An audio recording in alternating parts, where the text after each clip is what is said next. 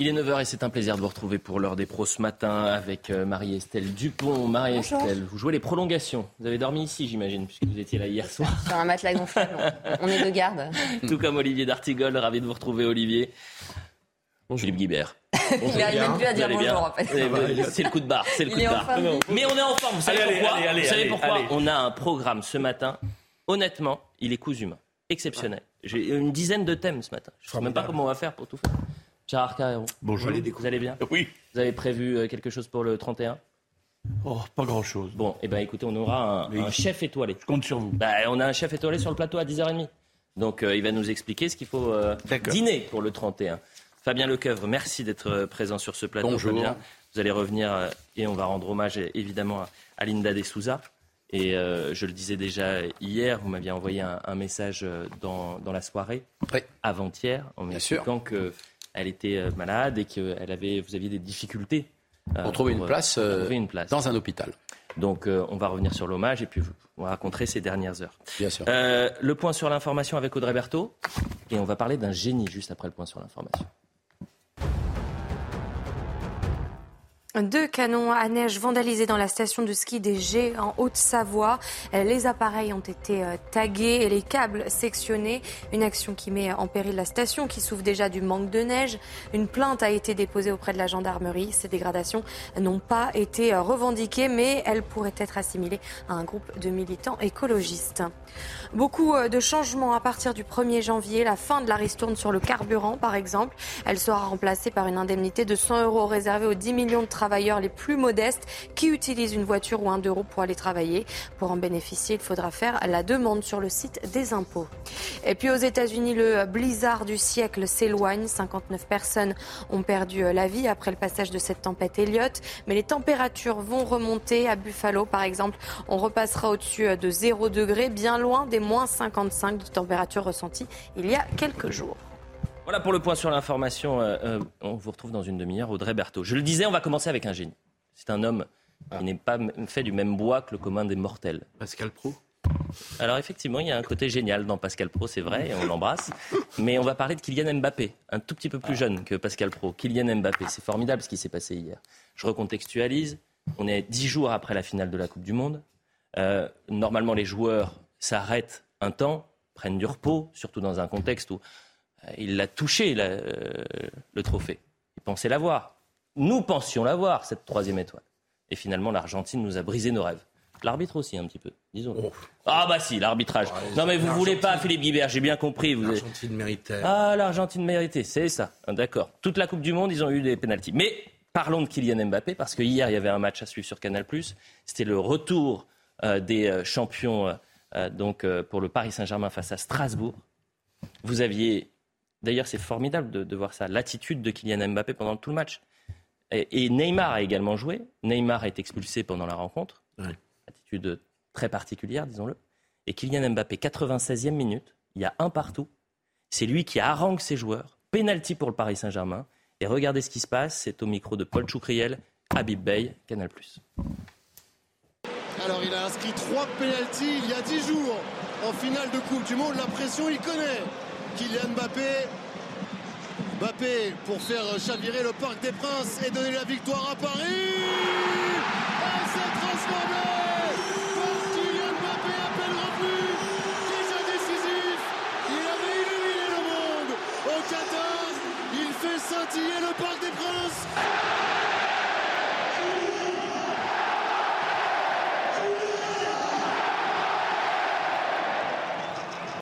Bien ce qu'il va dire en point presse après la rencontre. Et là, j'aurais besoin de l'analyse de Marie-Estelle Dupont. Non pas sur le foot, Ouais, mais sur la psychologie, bien sûr. Pas trop sur le foot. Non, mais écoutez parce que c'est fascinant, vraiment. Personnellement, je vais jamais digérer. Maintenant, euh, comme j'ai dit, euh, mon club, il n'est pas responsable de, de, de cet échec euh, en sélection. Donc, euh, j'ai essayé de revenir avec euh, l'énergie la plus positive possible. Et euh, j'ai essayé de, dès aujourd'hui, essayer d'amener un élan à mon équipe pour, euh, pour revenir avec la victoire et, et continuer notre saison où on est, où on est invaincu. C'était une parenthèse Coupe du Monde, c'est la sélection. Le club, ça n'a rien à voir. Je remercie les, supporters. Voilà, c'est sûr qu'on revient quand on revient d'une situation comme, comme la mienne, et ben ça fait ça fait toujours chaud au cœur de savoir que euh, vous êtes chez vous ici et donc ça fait plaisir.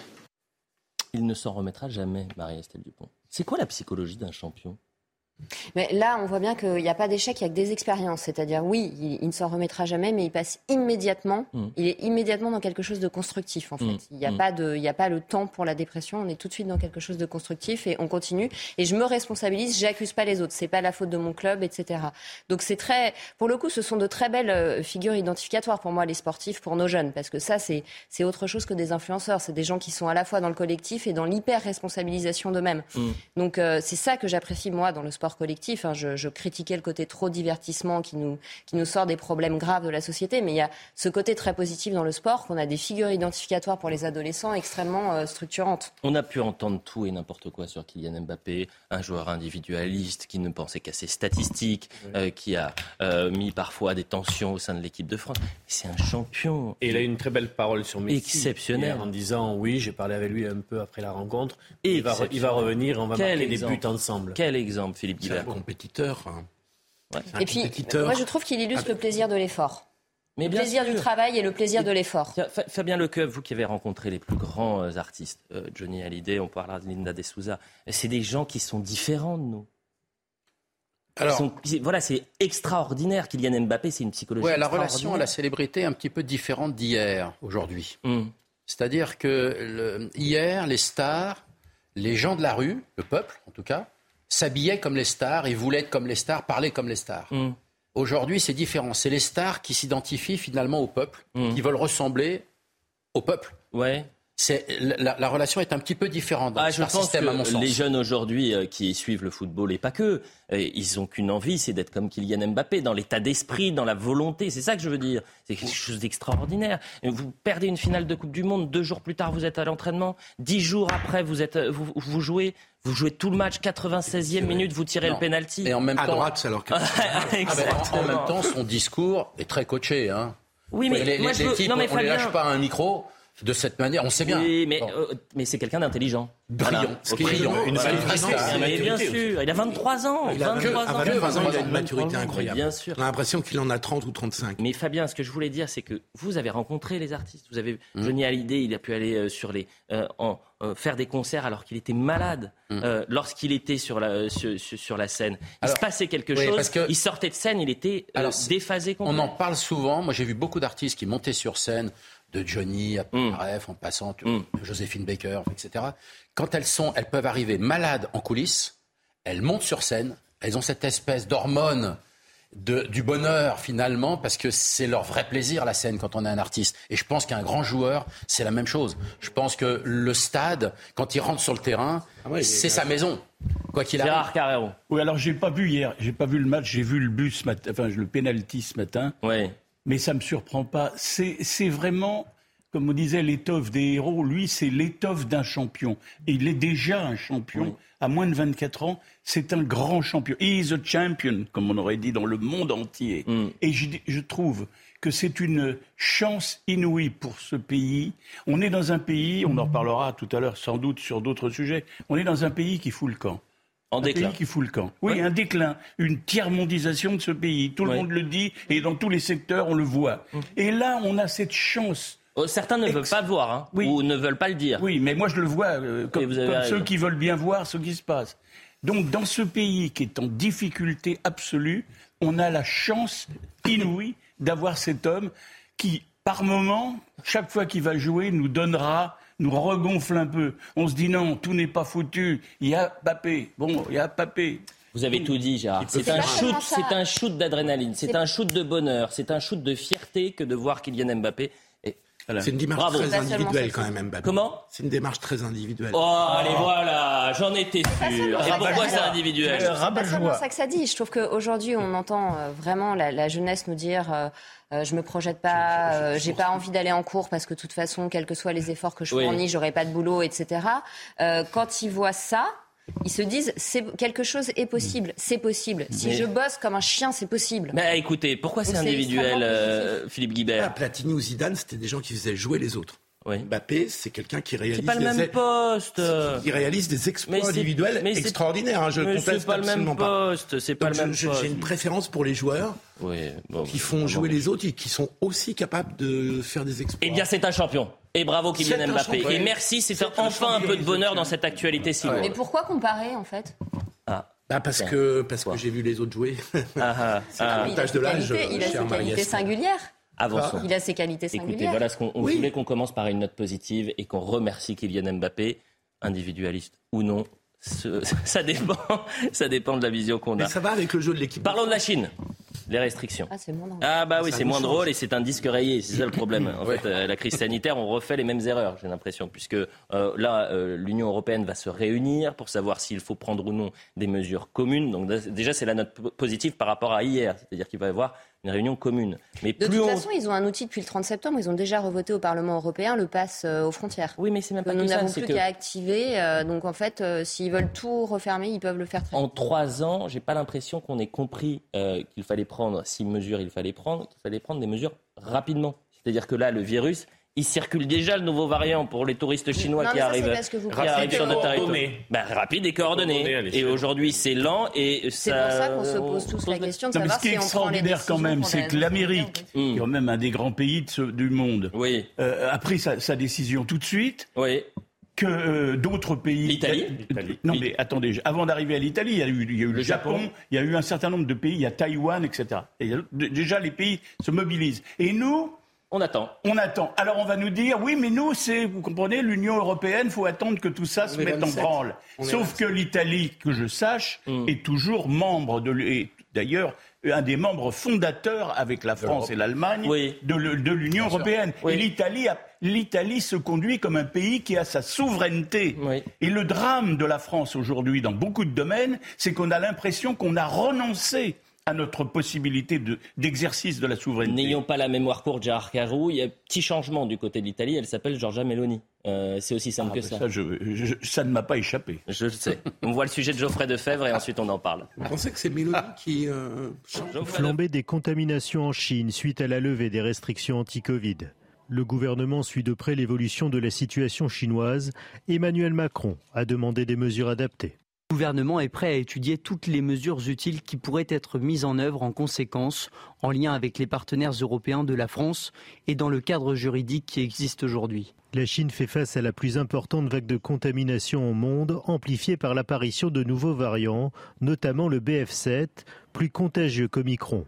Des tests aux frontières pour protéger la population ne garantiront pas la non-circulation des variants. Ça ne va même pas retarder tellement l'entrée des nouveaux variants en France. De toute façon, ils arriveront et ces variants vont circuler comme ça de façon annuelle et on aura un Covid qui va ressembler à la grippe avec probablement des stratégies de, prévention euh, euh, annuelles. Tester les voyageurs provenant de Chine à leur arrivée en France, les Français ne sont pas contre. Par mesure de sécurité et de précaution, pense qu'il serait préférable que bah, toutes les personnes en provenance de Chine euh, soient testées. Tester tout le monde, tous ceux qui rentrent et qui sortent du pays, tout simplement. si vous êtes malade, bah, vous rentrez chez vous. Si vous ne l'êtes pas, vous voyagez et vous profitez. Hier, l'Italie a rendu obligatoire les tests PCR pour les voyageurs arrivant de Chine dans l'Italie, ça sert à rien de prendre la mesure tout seul. Moi, je suis Pardonnez-moi, parce que si, vous, si vous, partez en Italie, pardonnez-moi Gérard Carreau, vous euh, êtes euh, un touriste chinois, vous voulez aller à Rome, on vous explique que vous, avez, vous devez faire un, test. Euh, mais ça vous embête de faire ce test, ça vous enquiquine. Vous rêvez d'aller à Rome, bah, vous vous arrêtez à Paris, à, Paris en Suisse, et ensuite vous faites le train. je veux bien, je veux bien quand tout le monde, il y a toujours des moyens de ruser avec, des, avec des règlements ce que je constate quand même, et là, je, pour une fois, vous savez, j'ai beaucoup de, j'ai beaucoup d'admiration parce qu'il a toujours dit les choses à peu près justement, contrairement à beaucoup d'autres, pour Martin Blachier, donc qui est très souvent sur ce plateau.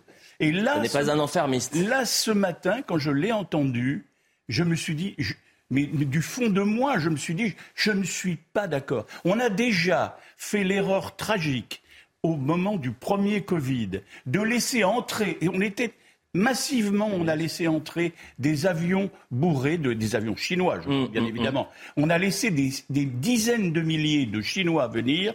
En Italie, on était dans une crise terrible de, euh, euh, du, Covid. Et, et je trouve que là, on s'apprête à revivre le même scénario. C'est l'histoire sans fin. Mais on s'apprête éventuellement à dire bon, vous comprenez. Et, si on, malheureusement, le discours de Blachier, évidemment, va dans ce sens de dire, au fond, ça changera rien. Il rassure Martin Blachier. Euh, excusez-moi, moi j'ai plus confiance en Martin Blachier qu'aux donneurs de leçons ou aux alarmistes ou aux enfermistes. Martin Blachier, encore, pas de risque majeur pour les Français. On l'écoute et ensuite vous réagissez. Il n'y a pas de risque majeur pour les Français déjà. Donc pour les protéger, il faut qu'il y ait un risque identifié qui soit, qui important, que, que moi je, je n'identifie pas. Euh, J'ai l'impression que ce, il, se passe le phénomène qui s'était passé chez nous. C'est plutôt à mon avis une bonne nouvelle parce que c'est la fin de perturbations, euh, de pénuries, de tous les impacts finalement que le Covid avait sur la Chine et donc avec des réactions en chaîne sur nous. Ça veut dire que dans les deux trois mois qui viennent, on va pouvoir revenir sur une situation normale et au niveau mondial, on n'aura même plus les impacts indirects du Covid qu'ils avaient sur la Chine, de la, par la Chine sur nous. Olivier il y a la situation chinoise, ils ont lâché la bride euh, après la stratégie Covid-0, euh, leur vaccin est, est, inefficace sur le nouveau variant. Bon, il y a cette situation-là.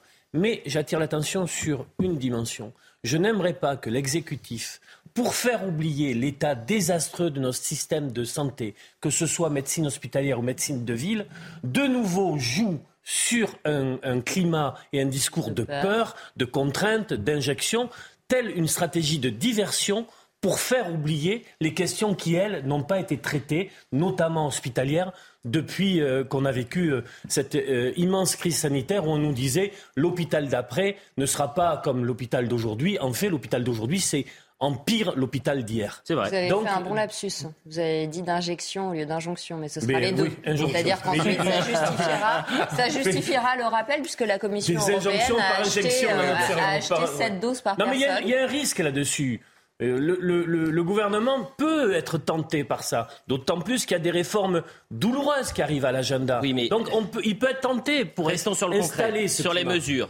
sur le concret, quand même l'impression. Sur le concret, je voudrais répondre à Olivier. Que, quel est le risque de demander aux touristes venant dans les, dans les avions chinois à la frontière française de faire un test, enfin arriver en France, de faire un test négatif. Quel est le risque? Il n'y a, aucun risque, mais ça ne sert, quelle est ah l'efficacité L'efficacité, ça sert à quoi? Alors, si on écoute Blachier, ça sert à rien. Moi, je pense qu'il n'y a euh, absolument aucune preuve pour l'instant. Je souhaite que Dieu l'entende, si j'ose dire, mm. euh, euh, et qu'il n'y ait pas de risque. Je pense que ça ne coûterait pas grand-chose de faire ce test tout pour tout chinois débarquant en France, comme le font les Américains, comme le font les Chinois, et comme les, pardon, comme le font les, les, Italiens, et comme vont le faire probablement beaucoup de pays. c'est une tempête dans un verre d'eau, puisque vous pouvez être négatif en arrivant et positif deux jours plus tard. Donc, à quoi ça sert? À quoi ça sert? C'est pour ça qu'en Asie, souvent, ils imposent des, quarantaines euh, de 7 jours que nous, on n'a jamais mis en place.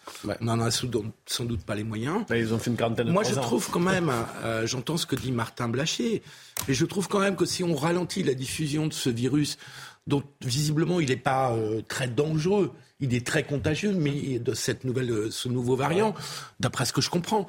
Euh, bah, je trouve que ça serait pas mal. S'il est très contagieux, il n'est pas très létal. S'il est très létal, il ne peut pas être très contagieux. Donc, euh, à un moment donné, il faut sortir de la. vu que vous parlez beaucoup de Martin Blachier, on va l'avoir en direct dans cette émission. Ah, bah, c'est très bien. Bah, oui, ah, bah, parce que Gérard, euh, évidemment, les absents ont toujours tort, et donc c'est toujours intéressant d'avoir Martin Blachier. Juste pour terminer d'un mot, on n'a jamais su le faire en France, ce contrôle au front. Hein?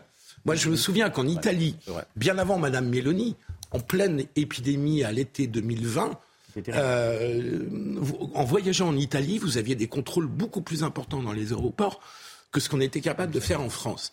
Et donc je trouve que la, la prudence ou la mollesse des autorités françaises tient au fait qu'on n'a jamais su le faire, ce contrôle dans les aéroports et aux frontières. Et je trouve que c'est un dysfonctionnement des services de l'État, parce que l'Italie, par exemple, arrive très bien à le faire. Mais, encore une fois, ça ne servira à rien pour l'Italie. C'est-à-dire que la personne, elle va, elle va changer. Bah, ça ralentit, sauf qu'une bah fois qu'il est là, vous savez comment ça se passe. Une fois que le virus est là, il circule. Et imaginons que ce nouveau variant chinois soit euh, plus contagieux que les autres. Vous il suffit de trois personnes pour qu'ensuite il se diffuse un peu partout. Malheureusement, malheureusement. Euh, et comme les autorités sont incapables de trouver une solution pérenne pour dynamiser notre système de santé, euh, pour soutenir nos soignants, euh, pour mettre fin à la galère des médecins, on va prendre des mesurettes. Et on relance le débat sur, sur le masque, bien sûr. Le masque. Ah bah là, ça va revenir, puisqu'il y a la triple épidémie. Est-ce qu'il faut imposer le masque? On voit le sujet de Mathieu Rio et Jules Bedeau. Garder la liberté de porter ou non le masque en comptant sur la responsabilité de chacun, c'est la solution préférée par de nombreux Français. Je pense que c'est une question de civisme. Hein. Et je suis content que le politique ne s'en mêle pas trop. Il y a des gens qui sont vaccinés, des gens qui pensent qu'ils vont rien transmettre. Euh, des gens qui sont inconscients. Donc moi je pense qu'il faut laisser la liberté aux gens. J'aimerais que la politique soit à l'image de chaque individu, c'est-à-dire que si jamais on a envie de, de faire quelque chose, ne pas l'imposer à, à autrui. C'est chacun, s'il a envie de le porter, il le porte. Dans les lieux clos, le port du masque est très fortement recommandé par le gouvernement et les autorités sanitaires mais son utilisation reste trop marginale, selon le président d'honneur de la Fédération des médecins de France. Vous prenez le train ou le bus actuellement, euh, vous voyez bien qu'il y a 4-5 personnes sur l'ensemble de la rame euh, qui est, euh, qui est masquée. Et, et dans ces cas-là, moi je recommande aux personnes fragiles qui sont obligées de prendre les transports, aux personnes âgées ou aux personnes à risque, de, de mettre à ce moment-là un masque FFP2 qui, qui protège quand même, même en absence de masque de la personne en face. Depuis quelques jours, le coronavirus circule moins en France, mais la grippe, elle, est en forte progression pour toutes les classes d'âge. Mais là aussi, c'est un jour sans fin. Et c'est euh, la question, c'est l'efficacité. Pourquoi pas euh, les gens qui veulent mettre le masque dans les transports en commun, s'ils sont inquiets, s'ils sont immunodéprimés, s'ils sont fragiles, c'est une bonne idée. Mais euh, l'imposer à tous, seulement dans les transports en commun. Quel sens ça si vous prenez le métro, vous le mettez, et ensuite vous allez au restaurant, puis ensuite vous allez dans un bar bondé, à ce moment-là, il faut le mettre dans tous les endroits clos. il ne faut, même plus sortir de chez soi, il euh, faut plus, euh, faut plus traverser la rue, on peut se faire renverser par un bus. Euh. tout ça, c'est absurde et en plus, c'est un contresens sanitaire parce qu'on voit bien que les enfants qui ont eu le masque, ils mâchouillaient un masque sale, ça a baissé leur défense immunitaire. À un moment donné, je crois qu'il va falloir qu'on sorte d'une d'une vision, d'une image du corps mélancolique et délirante mmh. qui consistera à penser que le corps euh, ne travaille pas et ne peut pas se défendre avec une hmm. bonne hygiène de vie, avec du sport, avec pas trop de stress.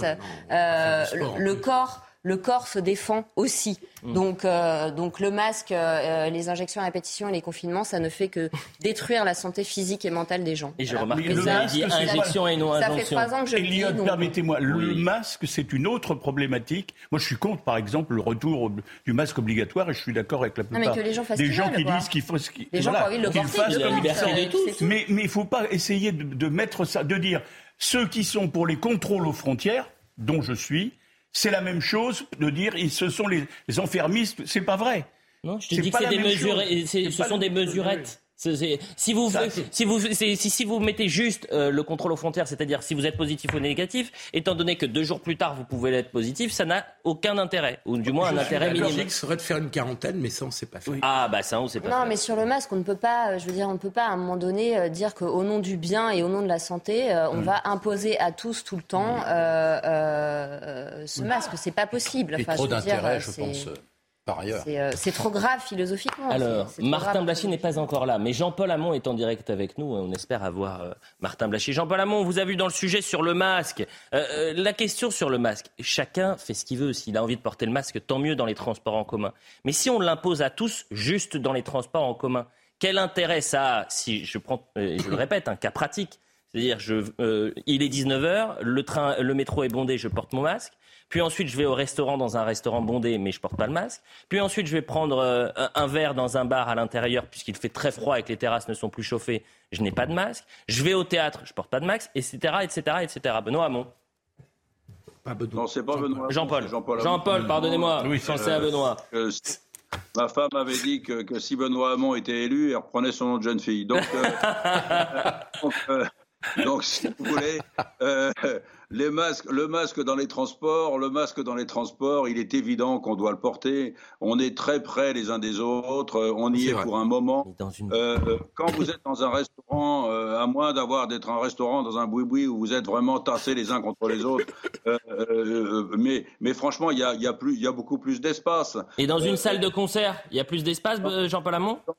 Dans une salle, dans une salle de concert, effectivement, c'est mieux de porter un masque, mais, mais en même temps, euh, euh, euh, le masque, moi, ce que je conseille aux gens qui sont à risque, puisque vous constatez que dans les transports, personne ne le porte, il faut porter à ce moment-là, pour vous protéger, vous, il faut, il faut porter un masque FFP2 mmh. qui vous protège, même si les gens en face n'en ont pas. Mmh. Euh, euh c'est un minimum. Seulement, euh, euh là, euh, bon, en ce moment, avec les Chinois qui vont débarquer, je peux vous dire que là, il va falloir instaurer un contrôle aux frontières très strict.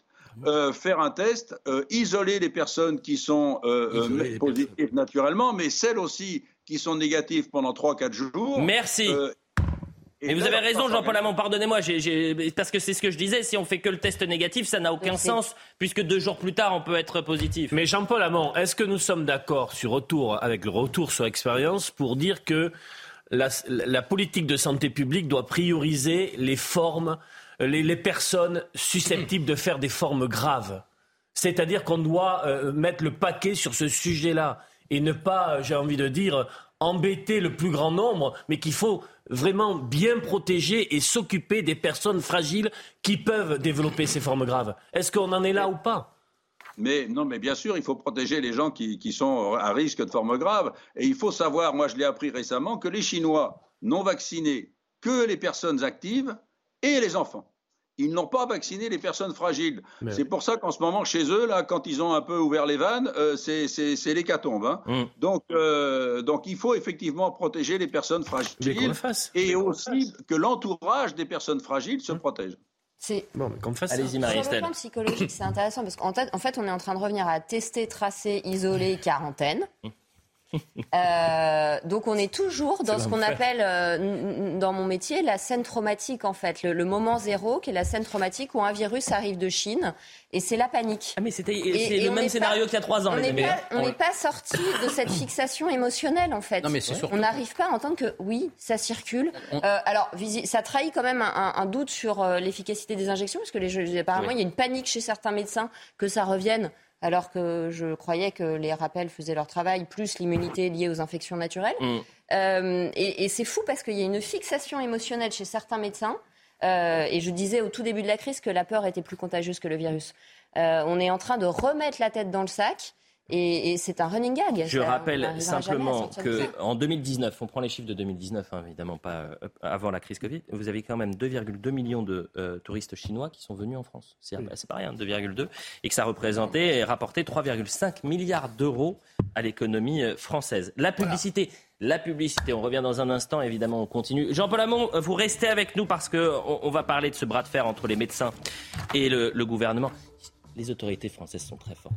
Vous imaginez, pendant une demi-heure, on n'a ni parlé du système de santé qui était en grande difficulté. Évidemment. On n'a pas parlé des médecins. Ce que je vous disais. On a parlé des. c'est les écrans de fumée. J'appelle ça les écrans de fumée. Le masque, euh, le test euh, négatif pour euh, les touristes chinois. Mais là, on n'a pas la mémoire courte.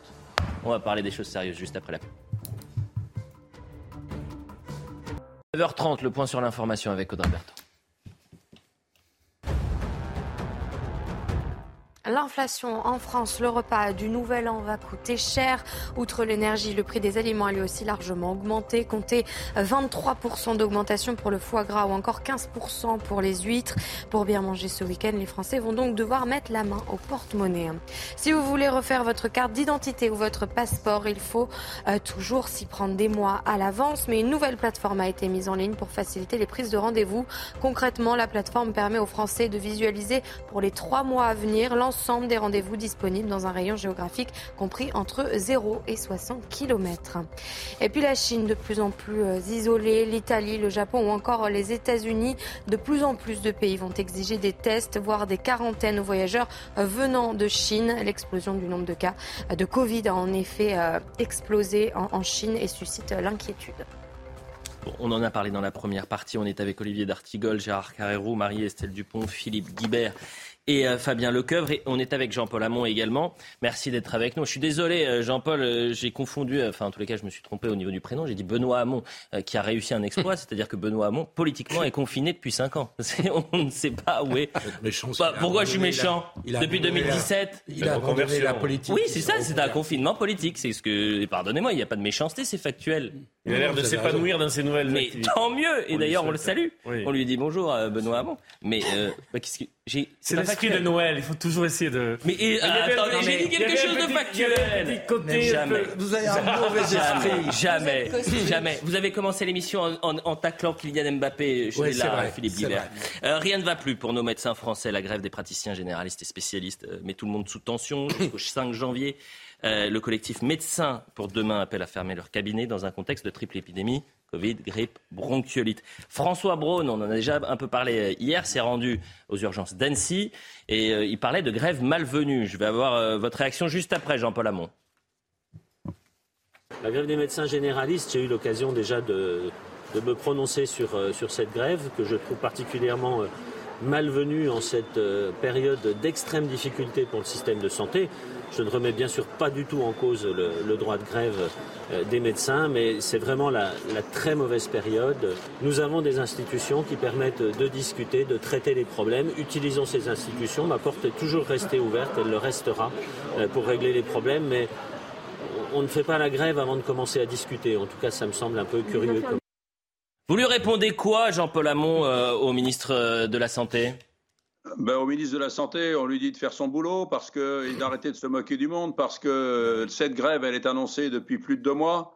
Et, le ministre savait qu'avec l'épidémie de bronchiolite qui était en route et la grippe qui était en train d'arriver, il avait tout à fait les moyens de réquisitionner euh, les médecins France entière. Or, il n'y a que deux départements qui l'ont fait, euh, la Loire euh, et, la Martinique. Alors qu'il savait très bien, le gouvernement, parce que ce n'est pas M. Braun tout seul, hein, c'est le gouvernement qui a choisi de laisser pourrir la situation plutôt que de radicaliser le mouvement euh, en, prenant le risque de réquisitionner les médecins. Il est le seul responsable de la situation actuelle. Euh, il faut savoir que ça fait sept ans que les médecins n'ont pas négocié avec l'assurance maladie et ça fait maintenant plus de deux mois que l'assurance maladie est en train de balader les médecins. Euh, la première réunion, euh, le directeur de la caisse d'assurance maladie, Thomas Fato, m'a passé de la pommade aux libéraux en disant qu'elle ne pouvait pas se passer de la médecine libérale dont les médecins généralistes faisaient un million de consultations par jour et que les spécialistes en faisaient un peu plus d'un million de consultations par jour et qu'il avait besoin de la médecine libérale. Sauf que il n'a rien fait comme proposition. Et quand le mouvement Médecins pour demain s'est lancé, et que dans le, milieu, dans le millier de médecins qui s'étaient rassemblés devant le ministère le 1er décembre, j'ai vu qu'il y avait 70% de jeunes femmes qui étaient désespérées de ne pas pouvoir travailler avec des moyens corrects et qui étaient en plein désarroi devant le démantèlement programmé de la médecine libérale. Quand vous pensez que euh, les gens qui nous gouvernent euh, pensent que la téléconsultation sera une solution à la désertification, alors que moi encore la semaine dernière, j'ai vu une dame qui avait eu deux téléconsultations, et heureusement qu'elle est venue me voir en consultation parce qu'elle avait des signes évidents de péricardite. Donc on laisse prospérer les plateformes de téléconsultation, on dégrade la qualité de prise en charge des patients, on démantèle le métier de médecin. Il y a urgence, et c'est pas en nous baladant qu'on va régler le problème. Médecins pour demain, c'est un mouvement de jeunes médecins. Mm. Et moi, je le soutiens complètement parce qu'on s'est assez moqué de nous. Les Français savent, constatent la désertification médicale qui était programmée depuis 20 ans quand on regardait la pyramide des âges, rien n'a été fait depuis 20 ans. Moi, je suis rentré dans le mouvement syndical en, 2002, quand, pour financer les 35 heures, on piquait 11 milliards à la sécurité sociale et on refusait 200 millions, 200 millions d'euros aux médecins généralistes pour passer de 8,50 à 20 euros. Cette réforme était, cette, cette, cette désertification a été annoncée, les gouvernements n'ont rien fait et depuis trois ans, les médecins constatent le mépris de ce gouvernement pour la médecine libérale. Donc ce mouvement-là, il est parfaitement justifié et le gouvernement est tout à fait responsable de cette situation. J'ai l'impression que vous avez tout dit, Jean-Paul Hamon, mais ça fait évidemment réagir. Ce qui est intéressant, c'est qu'en fait, pendant, ça fait trois ans qu'on renverse la charge des responsabilités. On vous dit si le virus circule, c'est de votre faute. C'est parce que vous n'avez pas porté le masque. C'est parce que vous n'êtes pas euh, vacciné. Euh, S'il euh, y a des soucis dans les hôpitaux, c'est parce que vous ne respectez pas les gestes barrières. Vous ne savez pas vous lever, laver les mains, aérer les, les pièces. C'est ça la vérité. La vérité, c'est qu'on cache la réalité, la problématique du système de santé et qu'on vous met la responsabilité du, dessus, Philippe Libert.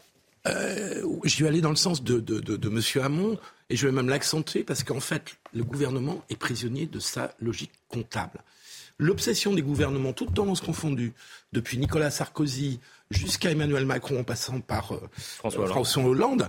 a été de réduire le déficit de la sécurité sociale et de le faire payer au système de santé. Mm. C'est ça la réalité. Et c'est l'hôpital, d'où l'hôpital et la situation dans laquelle est l'hôpital, où c'est une logique comptable qui prédomine et qui fait que ce sont des gestionnaires qui ont pris en main l'hôpital plutôt que les soignants. On l'a vu euh, pendant toute la pandémie. Et quant à la, médecine, c'est les soignants qui ont pris le pouvoir. Et, oui, absolument. Et, quant à la médecine de ville, il faut quand même voir que le, le, tarif des consultations n'a quasiment pas bougé depuis 20 ans.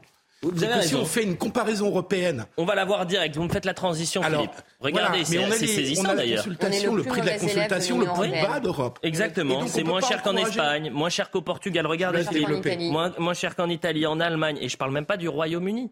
C'est-à-dire que c'est 25, 25 euros en France et on, est les plus faibles. Et donc on décourage des vocations parce qu'on ne peut pas avoir un système qui fonctionne avec des médecins qui vont aller s'installer dans les zones de diseurs médicaux mm. avec des prix de la consultation comme ça. Mais comme on est dans une logique comptable, parce que le prix de la consultation il est remboursé par la Sécu et puis par les mutuelles. Oui, surtout les euh, mutuelles. Oui, enfin de plus en plus les mutuelles, parce que le tarif de la Sécu euh, est bloqué. Euh, donc, le gouvernement reste dans une logique comptable. Une consultation, une consultation à 50 euros, ça ne vous pose pas de problème Non. On peut au moins l'étaler dans le temps. Enfin, on n'est pas obligé de passer à 50 euros demain matin. On peut faire 35 euh, euros, 40 euros, et puis passer à 50 euros. Dans, ça fait, moi, je pense aux, Français qui sont au centime près et qui s'inquiètent. Ils se disent, mais attendez, c'est moi qui vais devoir mettre 50 euros de ma poche. Ah, si c'est financé ah, par la Sécu, c'est un coût de 7 milliards. Euh. Mais un coût de 7 milliards, c'est une décision politique. On sait les mettre ailleurs. Ah bah oui. Pour une efficacité qui n'est pas toujours quand même euh, euh, démontrée. Donc c'est un choix politique. Je vous rappelle que le gouvernement a dépensé 250 milliards dans le quoi qu'il en coûte entre 2020 et 2023, quoi qu'il en coûte sur la crise Covid et l'inflation. 250 milliards. Donc 7 milliards, on les a techniquement, Marie-Estelle Dupont. Bien sûr. Je, trouve que c'est à la fois très révélateur d'une anthropologie, c'est-à-dire que le, mépris et la dévalorisation des métiers essentiels, des métiers de soins de l'être, des métiers où il y a du lien humain, est très important en France. Euh, a contrario, euh, on paye extrêmement bien des métiers futiles que les gens font pour gagner de l'argent et finir leur fin de mois, mais qui n'a pas de sens et qui finalement les déprime et qui les conduit parfois au burn-out. Avec ce que je disais hier soir de, cette injonction paradoxale des parents qui disent à l'enfant soit tu nourris ta famille mais tu fais quelque chose qui ne t'intéresse pas, soit tu fais ta vocation mais tu vas être payé au lance-pierre.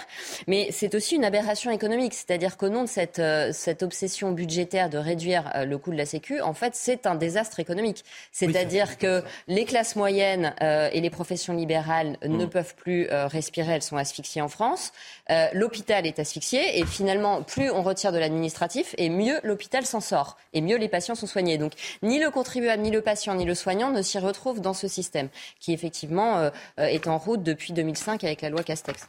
On va euh, évidemment revenir sur le système de santé et ce qui peut se passer à, l'hôpital, les tensions à l'hôpital en, deuxième partie de, de l'heure des pros. On va remercier Jean-Paul euh, Hamon. On a beaucoup de thèmes euh, encore à traiter. On va parler de Linda Dessouza avec vous, Fabien Lecoeuvre. Merci beaucoup Jean-Paul Hamon et, courage. Et, et, on pense évidemment à tous ces médecins qui sont en, en grande difficulté aujourd'hui. La sobriété énergétique face au risque de coupure d'électricité cet hiver, ça c'est un super thème.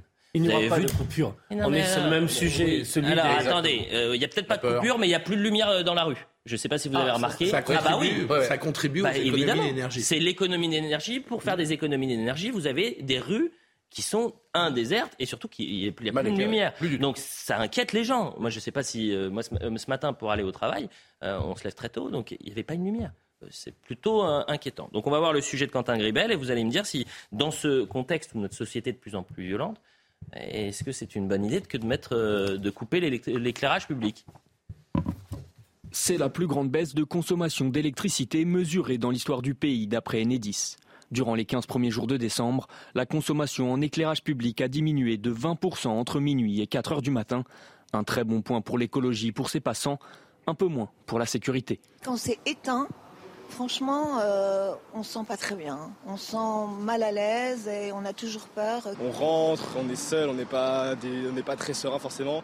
En plus, euh, bon, c'est sombre. Euh, bon, on aime bien quand il y a un peu de lumière, quand il y a des gens dehors. L'éclairage public est responsable de plus de 40% de la consommation électrique annuelle des communes françaises, selon Enedis. Alors à Chanteloup-en-Brie, l'extinction des lampadaires a été décidée il y a plus d'un an et demi déjà. Il y a eu beaucoup de réticences les inquiétudes principales étaient euh, l'insécurité et euh, les accidents de la route. Mais il faut reconnaître que euh, le nouveau contexte d'économie d'énergie fait que finalement la population a assez bien pris ces mesures et on n'a pas eu beaucoup de, retours négatifs. Donc dans l'ensemble, la population adhère bien à ces mesures. Une baisse d'environ 10% de consommation a également été enregistrée chez les particuliers et dans les entreprises, des efforts qui pourraient permettre au pays d'éviter tout délestage cet hiver. Euh, dans les endroits où on a coupé euh, l'éclairage public s'il y a une corrélation avec une hausse ou euh, une stagnation du niveau de, délinquance, de violence, etc. C'est vrai que c'est pas très rassurant de voir des, rues, un, désertes et deux... C'est assez sinistre. C'est assez sinistre. Oui, mais plus Ceci que dit, entre, la sécurité. Entre minuit et 4 heures du matin, franchement, mm. le nombre de personnes dans les rues est réduit quand même, Elliot. C'est pas faux. et donc, dans une période... problème bah, écoutez, je trouve que c'est plus logique de faire des économies entre minuit et 4 heures du matin que de s'amuser à demander aux magasins de fermer leurs leur vitres pour éviter que la clim. Enfin, je, vous voyez ce genre de mesurette que je trouve un peu ridicule. Là, au moins, on est sur une source d'économie d'énergie qui me semble utile. Utile. Bien sûr. Voilà. Utile, Fabien, Ah c'est utile. Pour moi, c'est utile. Euh, euh, L'économie s'est faite aussi pour les décorations de Noël.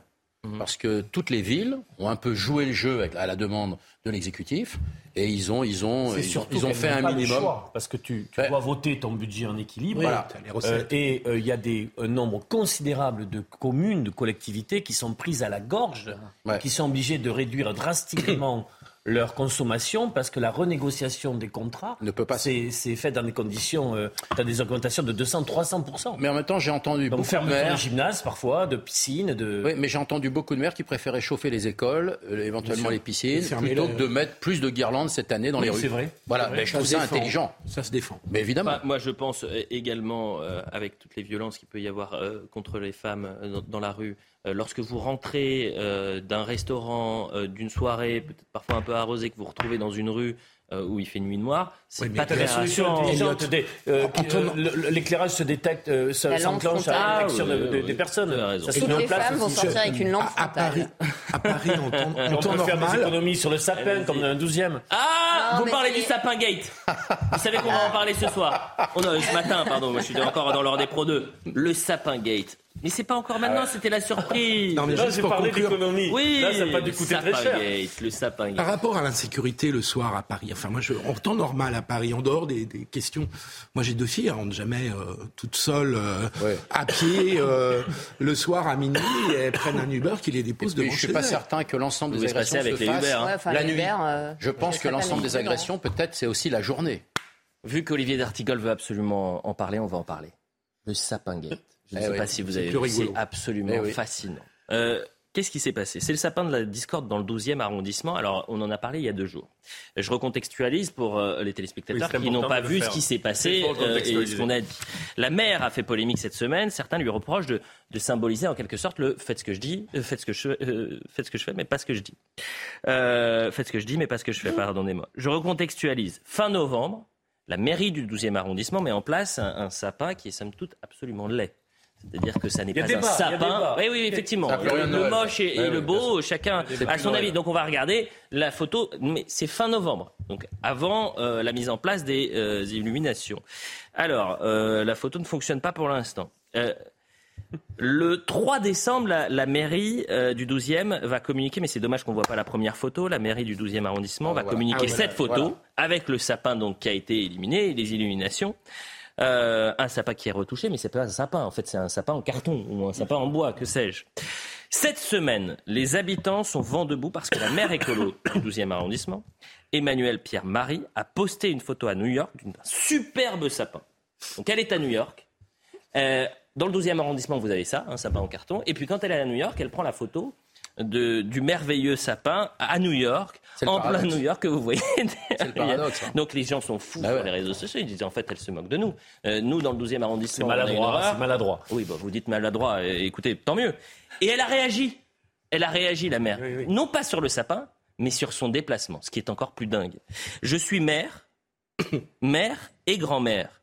Je passe Noël en famille chez ma fille et mes petits-enfants qui vivent désormais à New York. Alors certes, mon bilan carbone est mauvais, mais une nécessité pour m'y rendre. C'est une première pour moi aux États-Unis. Belle euh, de douce fin d'année. Alors que c'est à pas le sujet. Mais c'est exceptionnel. C'est pas le sujet. ce sont des- Mais c'est exceptionnel. Elle se justifie sur le déplacement à New York. Alors on est allé euh, dans le 12e pour voir un peu les illuminations. C'est très joli hein, ce qu'ils ont fait à la mairie du 12e finalement. Ils ont vraiment, euh, non mais ils ont investi. Je pense qu'on a les images. Oui, que c'est joli. Euh, apparemment, il y, a, il y a grève en, en régie en ce moment. on ne veut pas montrer les images. Non, mais vous vous imaginez. Ah, voilà, regardez, c'est la mairie du Ah ouais, 12e. c'est pas mal. Bravo C'est beau, Euh. Le sapin, il est à gauche. Hein. Mais c'est pas mal. Mais c'est magnifique, les illuminations. mal. Je parle pas des éliminations, je parle du sapin, moi. Je sais. Donc, euh, oh, formidable, magnifique Oh illumination, très très jolie.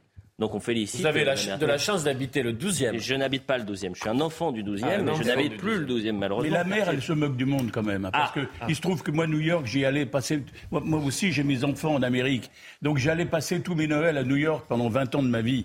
Et, à New York, il n'y a, rien de mieux pour voir les sapins de Noël. Mm. Euh, et, les démocrates qui sont au pouvoir actuellement, ils ne sont pas très loin au niveau politique. Les démocrates qui sont au pouvoir actuellement en Amérique, ils ne sont pas très loin de cette mer euh, qui est de gauche. Et, c'est quand même extraordinaire d'aller admirer le sapin américain dans toute leur splendeur. Et il y en a partout, mm. et c'est formidable. Et les, et les, Français vont même aux États-Unis à ce moment de l'année pour voir euh, New York illuminé, et, et, en France de nous mettre un truc déplorable, minable, comme ce qu'elle nous a mis. Oui, mais alors le sapin, est euh, le beau et le moche, c'est chacun il veut. Aberrant. Mais pour les illuminations, bravo. Chacun son mauvais goût. Très très beau, très très belles illuminations. Non, ce qui est dingue. Ce qu'elle a fait. Non, mais c'est pas mal. Non, mais ce qui est dingue, ce qui est dingue, c'est qu'on a une mère qui est en train de se justifier d'un déplacement pour aller voir mm. ses proches et d'un Paris-New York. C'est l'état d'esprit écolo aujourd'hui. C'est-à-dire, euh, Marie-Estelle, bah, expliquez-moi ce qui se passe là. Non, mais je pense que c'est lié aux remarques qu'on a faites il y a deux jours euh, Il y a deux jours. Oui, c'est parti. C'est-à-dire que. Vous pensez qu'elle regarde l'heure des pros euh, on, lui en a parlé. On lui en a parlé. C'est vous, c'est vous, c'est vous, Olivier. De, où De où De vous On a souligné, le, le, paradoxe. Bah, euh, qui se justifie. Attendez, Jean Covici nous a expliqué il n'y a pas longtemps qu'on aurait le droit à quatre voyages en avion par vie et que si nos proches étaient à l'étranger, on les verrait moins souvent. Bah, moi, c'est ça, c'était me fait peur. Certes, voilà ce qu'elle dit, mon bilan carbone est, mauvais. Mais elle, se, elle, s'auto-flagelle, c'est-à-dire qu'elle va voir sa fille, sa petite fille, mais c'est formidable, grand bien lui fasse d'aller à New York. J'y suis jamais allé. Surtout si elle redécouvre qu'un joli sapin, c'est agréable. Mais oui, mais je rêve d'y aller à New York. Ouais, mais il y a un petit côté religieux. Vous savez, il y a un petit côté religieux hein, dans l'écologisme aujourd'hui où il faut que chacun se. C'est une nouvelle religion, mais sans sacré, sans Dieu. C'est une, une, religion où il y a de, de la culture chrétienne un peu de la, la, la, la flagellation. Non, parce qui que revient, dans la culture euh, chrétienne, on n'est pas dans la haine de soi. Oui, mais là, c'est pas la haine de on soi. On n'est pas dans la haine de soi. C'est juste, j'ai péché, j'ai un mauvais bilan oui, mais carbone. C'est donc une culpabilité sans sacré et sans transcendance, donc c'est de la haine de soi, c'est pas de l'amour de l'autre. Les messages sont très religion. C'est une nouvelle religion, mais sans sacré. Il y a une dimension religieuse derrière tout ça. tu es d'accord Puisque c'est une religion sans amour et sans Dieu, c'est sectaire.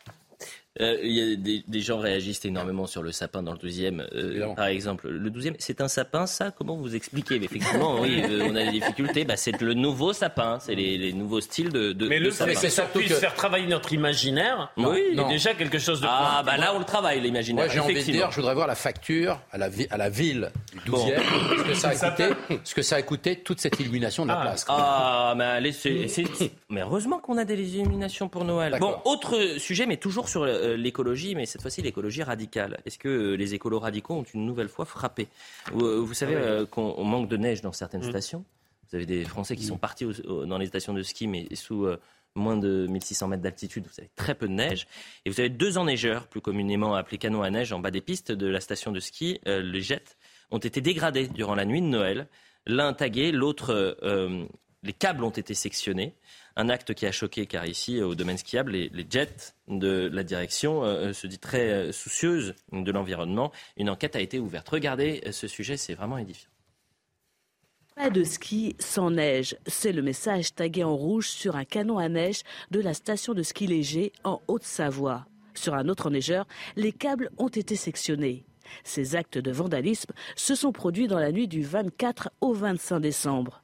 Un geste incompréhensible pour la direction du domaine skiable. On ne perturbe pas le cycle de l'eau, on en prélève et puis après la fonte des neiges, il est, reversé sur le, bassin versant. Donc voilà, c'est quelque chose qui est plutôt... Euh, neutre euh, au niveau euh, environnemental, d'autant plus que nous, au GER, on a 100% de notre électricité euh, qui est, qui est d'origine verte. Le montant du préjudice s'élève à plusieurs milliers d'euros. Et avec le redout, les canons à neige ne peuvent pas fonctionner. C'est problématique tant de remettre ça tout en marche. voilà, si on a des fenêtres de froid, on ne va pas pouvoir produire. Et là, ça met en péril l'économie de la station en elle-même, puisqu'il y a tout le monde qui vide de, l'économie du ski, euh, que ce soit les hôteliers, les restaurateurs, et puis nous aussi, nos saisonniers. Il y a 240 saisonniers qui travaillent sur le domaine skiable. Si pour l'heure ces actes n'ont pas été revendiqués, le logo dessiné sur le canon à neige rappelle celui du mouvement Extinction Rebellion. Une plainte a été déposée et une enquête est ouverte. On, a une minorité, en fait, si on comprend bien, une minorité de personnes qui ne représentent pas grand-chose dans la société, mmh. mais qui sont extrêmement bruyants qui euh, ont une forme de bienveillance médiatique chez, dans la bien-pensance mmh. et qui euh, veulent imposer imposer leurs lois, imposer leurs choix idéologiques. Et c'est un peu la, religion écolo, c'est ce que vous étiez en train de dire tout à l'heure. Bah oui, je trouve que c'est une volonté de punition, il y a une volonté punitive. Il faut punir les gens qui pêchent. Euh, parce que tu disais, Marie-Estelle, à juste tout, qu'ils n'ont pas de Dieu ni d'amour.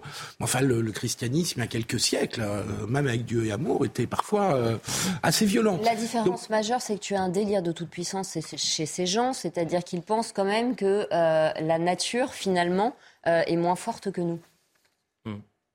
Oui. La nature rectifiera. La nature maintient toujours son homéostasie. Il faut sauver. Moi, je, ce Et que je pense que sauver la planète, c'est détruire l'homme. Qu'en gros, on peut opposer un bébé à un arbre. Sauver on ne fait pas d'enfants parce qu'on a, une surpopulation. Donc ça sert quand même euh, une idéologie qui est extrêmement macabre, je trouve. Oui, mais pour sauver la planète, faut punir. Alors que les faut punir ceux qui pêchent, qui connaissent la nature, ne sont pas dans la culpabilisation. Ils ne sont pas dans la culpabilisation. Mais la culpabilisation est quand même un petit peu partie liée avec la dimension religieuse. Quand Gérard Carrérou, comment vous expliquez ce basculement? C'est-à-dire qu'aujourd'hui, l'écologie chez certains, c'est devenu une religion et euh, ils veulent nous l'imposer alors qu'on est tous attentifs à l'évolution de la planète, on est tous attentifs euh, à, à faire des gestes du quotidien et à évidemment faire attention à, pour les prochaines générations Je pense que la radicalisation de l'écologie, euh, au départ, si vous voulez, c'est un mouvement effectivement plutôt sympathique. Enfin, je parle au début, hein, il y a 50 mmh, mmh, ans, mmh, quand on voulait ménager la nature, etc. Aujourd'hui, c'est devenu l'apanage. Euh, euh, je ne sais pas, le, ministre de l'Intérieur, il exagérait peut-être un peu, il parlait des, des écolos terroristes. Moi, moi, je parlerais des écolos crétins. Parce que ça, c'est un geste d'écolo crétin. Pourquoi? Parce que tout simplement, et le maire l'a très bien expliqué, il va empêcher que dans cette station, il y ait des gens qui viennent pour les fêtes de fin d'année, qu'il y ait des gens qui dépensent un peu d'argent, s'il leur en reste un peu, euh, pour euh, aller au restaurant, qu'il y ait des saisonniers, il y en a 200, etc. Donc c'est typiquement un acte d'écolo crétin. Et je pense que ça, c'est très grave. Parce qu'on se guérit très difficilement de du crétinisme. Oui, mais ce sont les idiots utiles. Enfin, selon moi, le danger, c'est que ce sont les idiots utiles d'une nouvelle forme de totalitarisme. Parce qu'au nom de la planète, on va vous mettre des QR codes, des, des, des, passes carbone, etc. Et donc une nouvelle forme de crédit social qui ne sera plus. Euh, désormais des, des, confinements énergétiques. Tu prends pas ta voiture parce que tu l'as Le thème d'avant, vous avez des responsables politiques qui vont se justifier d'un déplacement privé sur les réseaux sociaux en disant je suis désolé d'être allé quasiment.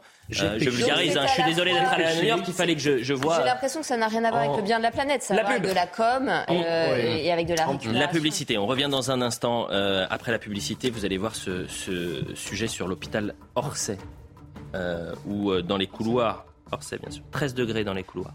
Ah oui. Hôpital délabré qui doit enfin, avec des patients qui sont en grande difficulté. On reviendra sur l'hôpital des Vosges, vous savez, dans les Vosges, euh, avec cette série un peu macabre de, décès. Euh, on sera avec euh, Angélique Bédel, qui est la fille de Martine Souk. Martine Souk, elle est arrivée, elle avait des problèmes plutôt bénins. Et elle n'est jamais ressortie de cet hôpital. Et la famille est sans réponse. La famille est très en colère. On revient dans un instant pour la suite de l'heure des pros.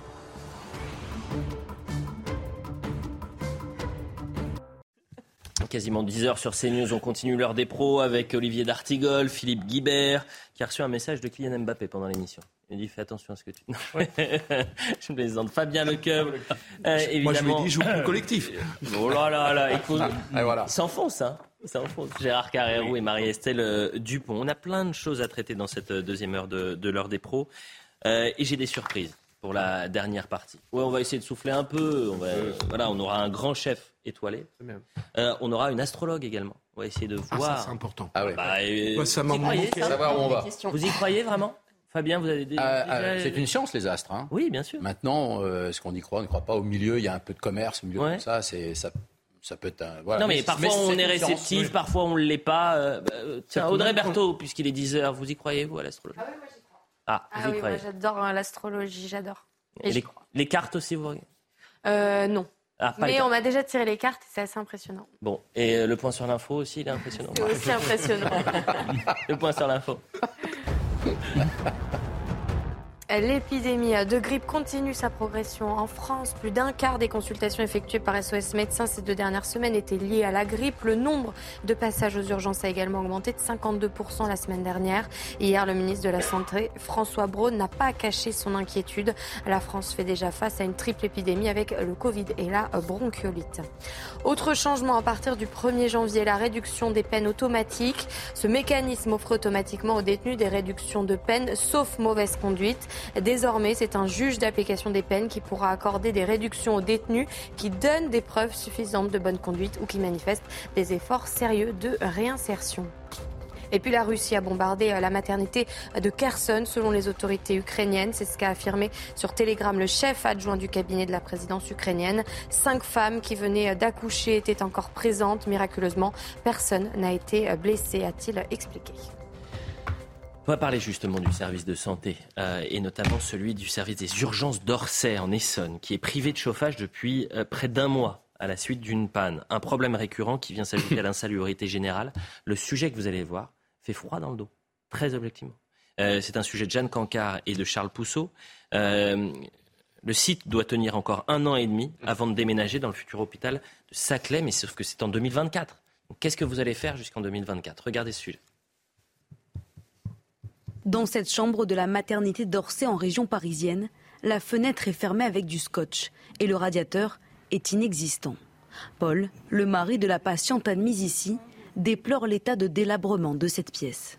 On a des fenêtres qui sont mal isolées, euh, il y a de l'air qui passe et puis euh, il y avait des radiateurs qui manquaient. Donc euh, quand on est arrivé, la pièce était franchement froide et un chauffage d'appoint avait été placé dans le coin de la pièce pour compenser. À côté de la maternité, les urgences de l'hôpital ne sont pas non plus épargnées. Depuis le 30 novembre dernier, à la suite d'une panne, des problèmes de chauffage et de coupure d'eau chaude ont régulièrement lieu. En tant que patient, quand on vient, alors déjà en temps normal, quand on vient aux urgences, c'est des heures et des heures d'attente, mais là, il faut le faire dans le froid. Si on est amené à être opéré ou à prendre une douche, bah ouais, mais avec euh, de l'eau froide, c'est compliqué. Début décembre, le thermomètre est descendu jusqu'à 13 degrés dans le couloir des urgences, où les patients dorment sur des chaises et des brancards, faute de lits disponibles. Face au manque de moyens et d'effectifs, le personnel soignant est à bout. En Réa, je sais qu'ils ont utilisé des bouilloires pour euh, faire chauffer un peu d'eau euh, pour que les patients puissent euh, faire une petite toilette. Certains soignants ont découpé des draps pour pouvoir faire des gants de fortune. On aimerait faire notre boulot correctement, mais, mais on n'a pas les moyens de le faire. Il y a des soirs où quand on rentre, c'est compliqué. on se dit qu'on a été maltraitant avec les patients, malgré nous en fait. Des conditions de travail qui, selon les soignants, ne vont pas s'améliorer d'ici le déménagement de l'hôpital attendu pour 2024. C'est terrifiant cette situation. Elle est terrifiante cette situation et dans ce sujet, en fait, il y a tout. Il y a tous les maux du système de santé. Euh, alors c'est un cas, mais euh, finalement, si vous creusez un peu et que vous allez dans euh, la plupart des hôpitaux publics en France, vous allez retrouver certains exemples et, vous avez aujourd'hui des, des, draps qu'on va utiliser pour. Et il y a cette phrase terrible, moi, qui me touche beaucoup parce qu'on l'a entendu au moment des EHPAD. Ces soignants qui doivent prendre soin en sont à dire nous sommes tellement dans nous dans la même dans la maltraitance qu'on peut en devenir maltraitant. Et donc là on est à la fin d'un processus de déshumanisation y compris des personnes qui sont là pour humaniser. C'est un scandale, c'est un scandale euh, j'ai envie de dire un scandale d'État, c'est-à-dire qu'un ah pays développé comme le nôtre ne devrait absolument pas laisser aller des processus allant jusqu'à ce reportage. C'est une honte absolue. Mais j'espère encore une fois que le ministre de la Santé qui enchaîne les déplacements, qu'il ira dès la semaine prochaine. Merci. Sauf que quand vous dites que notre gestion, quand on dit que la politique de santé depuis 30 ans en France détruit aussi bien les professions libérales que le service public, qui était un des meilleurs au monde, vous passez pour un horrible facho, un horrible réac. Mais c'est la réalité. Ils ont détruit le service public. maintenant. Oui, il me semble qu'on euh, on, raconte. À chaque fois, on dit quand même l'hôpital, c'était la grande fierté de la France, etc., euh, notre système. Bon, ce qui est clair, c'est qu'effectivement, il y, a il, y a, une décomposition, un délabrement du système. Mais il me semble, à travers des expériences que j'ai eues de personnel au fil des, des 30 dernières années, il me semble qu'il y a toujours eu euh, de la même manière qu'il y a une France, si vous voulez, urbaine, qui marche mieux parce que les gens y sont euh, mieux payés, etc. Et puis une, France un peu périphérique l'hôpital, c'est un peu comme ça aussi.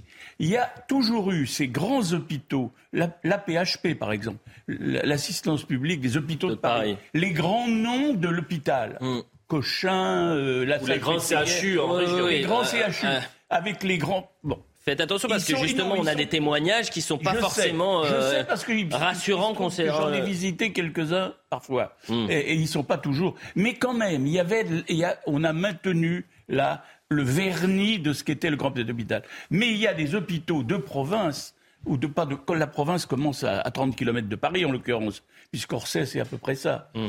On voit des choses invraisemblables. Donc on a quand même la décomposition du système, elle a commencé déjà il y a, il y a plusieurs dizaines d'années et elle s'accentue et on simplement vous savez comme une maison, une maison qui, qui commence à, à, se délabrer. On la laisse aller, mm. on, on, la traite pas pendant des... et tout d'un coup la maison, il y a un pan entier de la maison. C'est ça l'hôpital aujourd'hui. Moi, moi je me pose une question élémentaire. Où partent nos impôts? Alors... Où partent les prélèvements de sécurité sociale, tout ce qui permettait justement à la fonction publique sanitaire de venir en aide? Parce que c'est quand même eh ben, un vrai problème. Essentiellement post-administratif. Moi, quand j'ai démissionné de l'hôpital en 2009, il y avait une situation qui était ubuesque, c'est que euh, on avait, euh, moi, je n'avais pas de bureau avec une porte qui fermait pour écouter des gens qui devenaient aveugles du fait de pathologies génétiques et qui avaient besoin de se confier. Les infirmières étaient en burn-out. Les infirmières du service de psychiatrie n'avaient plus de formation psychiatrique. En revanche, elles étaient tenues de faire des tâches administratives. Euh, et il y avait des préfabriqués dans la cour pour augmenter le nombre d'administratifs. C'est-à-dire qu'on a depuis 40 ans une technocratisation qui détruit totalement toute la vitalité aussi bien de notre économie que la qualité de gestion. J'ai appris que les cabinets conseils privés, dont on a parlé avec l'affaire McKinsey, euh, entraient dans la gestion des hôpitaux. Oui. Mais c'est un scandale. Je demande, une chose, je ne sais pas si ça peut être vérifié par quelqu'un qui nous écoute, s'il a cette connaissance une personne qui est gestionnaire de la pharmacie dans un hôpital, si elle termine l'année avec des stocks, c'est euh, euh, vécu comme une mauvaise gestion. alors qu'il faut avoir des stocks. Mais combien et donc, et donc, en termes de critères de gestion, si le mec arrive avec une pharmacie qui n'est pas quasiment en pénurie, il, peut être sanctionné comme mauvaise gestion. Et d'ailleurs, ce que décrit on, très bien, on marche sur la tête. Ce que décrit très bien Michael Perromort dans son livre, qui est vraiment accessible à tous, euh, L'hôpital, ce qu'on ne vous dit pas, qui était sorti il y a deux ans, euh, c'est que en fait, euh, tout l'argent qui passe dans la bureaucratie, dans les médecins administratifs qui ne mmh. voient pas de patients, dans les logiciels dans lesquels on perd un temps fou, c'est-à-dire qu'il y a 10 minutes de consultation et en fait, vous, le logiciel est en train de bugger, donc vous n'écoutez pas le patient. Et dans les cabinets de conseil qui donnent des conseils à des énarques qui n'ont aucune euh, connaissance du terrain. Euh, tout ceci euh, dégoûte les soignants de leur vocation mais ils partent. Dégoûtent les patients. Mais évidemment. non, mais les praticiens, les spécialistes, ils se disent, mais attendez, quand on vient de me faire la leçon alors qu'on n'a jamais mis un pied dans un bloc opératoire, qu'on n'a jamais vu un patient et qu'on va m'expliquer euh, comment faire, comment gérer mon, euh, mon, mon, activité, mais je deviens fou. Voilà ce qu'on peut si entendre. Vous un médecin qui est chef de service, il connaît son service. Il sait à quel moment il a besoin d'une infirmière en renfort. Il sait quand est-ce qu'il faut faire réparer l'imprimante. Mais il doit attendre des semaines et des semaines que le médecin administratif responsable, depuis son télétravail, valide la demande ah, Autre affaire, autre affaire, et on est pressé parce que euh, on est avec Angélique euh, Bedel, qui est la fille de Martin Souk. Euh, et sa sœur Jennifer. On est avec les deux. Je vais rapidement expliquer. C'est sorti dans, dans, les médias hier et ça fait grand bruit. Que s'est-il passé à l'hôpital Remiremont dans les Vosges? Je rappelle que trois patientes sont décédées à deux ans d'intervalle sans que l'on ne sache pourquoi. Elles ont été hospitalisées pour soit des fractures du fémur, donc euh, bénin, euh, et une pancréatite aiguë. Quatre plaintes ont été euh, déposées, dont trois pour homicide involontaire. Une cinquième plainte va être déposée en janvier prochain. Alors l'histoire de Martine Souk, et je remercie Angélique d'être présente avec nous et ainsi que sa sœur, c'est votre mère, si je ne dis pas de bêtises, euh, est entrée le 22 juillet dernier à l'hôpital de Remiremont euh, pour une fracture du fémur. Elle est décédée sept jours plus tard, le 29 juillet, alors qu'elle devait sortir de l'hôpital et aller en, convalescence de sa fracture. Racontez-nous un peu ce, qui s'est passé pendant ces sept jours. Ben, euh, pendant ces sept jours, donc nous, elle est tombée le vendredi matin, le 22 juillet. Euh, elle a été admise à l'hôpital de Remiremont. Elle a été opérée dans la soirée. Le samedi, quand on est allé la voir, euh, elle allait bien, l'opération s'était bien passée. Elle était fatiguée comme quelqu'un voilà, qui vient de subir une intervention. les jours suivants, on l'a visité tous les jours. Tous les jours, quelqu'un est venu la voir. Moi, j'y suis allée le mardi. Le mardi, elle se plaignait de douleurs en bas du dos. Mais bon, pour nous, c'était normal par rapport à la chute, euh, par rapport à l'opération, à l'intervention. La jambe était encore gonflée, était bleue. Donc pour nous, voilà, ça ne nous a pas alarmés. Euh, après, ma petite sœur est allée la voir le jeudi et trouvait que son pied était gonflé. Mais euh, bon, apparemment, c'était normal. Et elle l'a trouvé un petit peu essoufflé. Apparemment, un kiné était passé la voir le matin. Elle avait trouvé également essoufflé. Mais euh, nous, on n'a pas, on pas cette, cette, information, par exemple, dans le dossier médical. Et le, donc le vendredi matin, on a été appelé à 7h30 en nous disant que donc, maman était dans un état grave, qu'ils étaient en train d'essayer de la réanimer et qu'il il fallait qu'on vienne. Jennifer, j'imagine. Allez-y, continuez, pardonnez-moi, je vous ai coupé. Pardon. Euh, nous, on est arrivé à 9h du matin, donc elle était décédée. Euh, elle avait le ventre anormalement gonflé, très très gonflé. Euh, le médecin qui l'avait opéré de la jambe est venu nous voir en nous disant qu'il euh, ne savait pas ce qui s'était passé, qu'elle s'était plainte à 6 heures du matin de douleur en bas du dos, qu'un électrocardiogramme lui avait été fait, qu'il était normal, et que quand ils étaient revenus repasser à 7 heures, ils l'avaient trouvé inanimé. Donc euh, nous, on a demandé, euh, on, était un peu abasourdis, quoi, enfin, mm. sous le choc déjà de l'annonce, de la découverte, voilà, de l'avoir comme ça, c'était pas facile. Euh, le médecin est sorti, donc nous a nous, a demandé, voilà, nous a dit qu'on pouvait rester avec elle. Ensuite, on a une anesthésiste qui est arrivée en nous expliquant qu'elle ne savait pas ce qui s'était passé, euh, en plus qu'elle n'était pas là la nuit-là et qu'on lui avait demandé voilà, de venir nous voir. Jennifer, ça fait... Jennifer, pardonnez-moi de vous couper. Ça fait cinq mois donc que votre maman est, partie, cinq mois jour pour jour. Euh, c'était le 29 juillet et vous ne connaissez toujours pas la, cause, ou du moins les causes de la mort de, votre maman. Non. Et pourquoi aujourd'hui vous avez décidé de porter plainte? En fait, euh, on a décidé de porter plainte parce qu'on a besoin de connaître la cause euh, réelle de son décès. On a besoin de connaître les dernières, quelles ont été les dernières heures euh, de, sa vie. Est-ce qu'elle a souffert? Est-ce qu'elle, enfin voilà, tous les, tout, ce qui est légitime de, connaître au moment du décès d'un proche. Hmm. Et face à face au silence de l'hôpital, du personnel soignant, euh, malheureusement, on n'a pas eu d'autre choix que euh, d'aller euh, frapper à la porte de la, justice. Quoi. Et sur les cinq derniers mois, vous avez réussi à rentrer en, contact quand même avec, je ne sais pas, la direction de l'hôpital? Non, en fait, ce qui s'est passé, c'est qu'elle est décédée donc le vendredi. on a commencé à téléphoner dès le lundi euh, on a téléphoné, donc moi j'ai téléphoné au, service euh, où elle était, euh, au service orthopédique de l'hôpital de Remiremont. Pour, mmh. en fait, notre demande était simple. On voulait, nous, la famille, rencontrer l'équipe médicale qui était là cette nuit-là, qui pouvait nous apporter des réponses à nos questions, se mettre autour d'une table et puis nous, qui nous explique ce qui s'était passé, pourquoi la situation avait si brutalement, s'était si brutalement dégradée.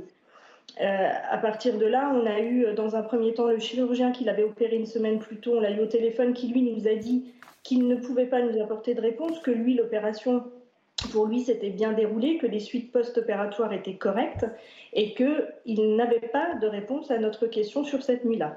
Il nous a demandé de nous diriger vers la cadre de santé euh, qui euh, donc gérait ce service cette nuit-là.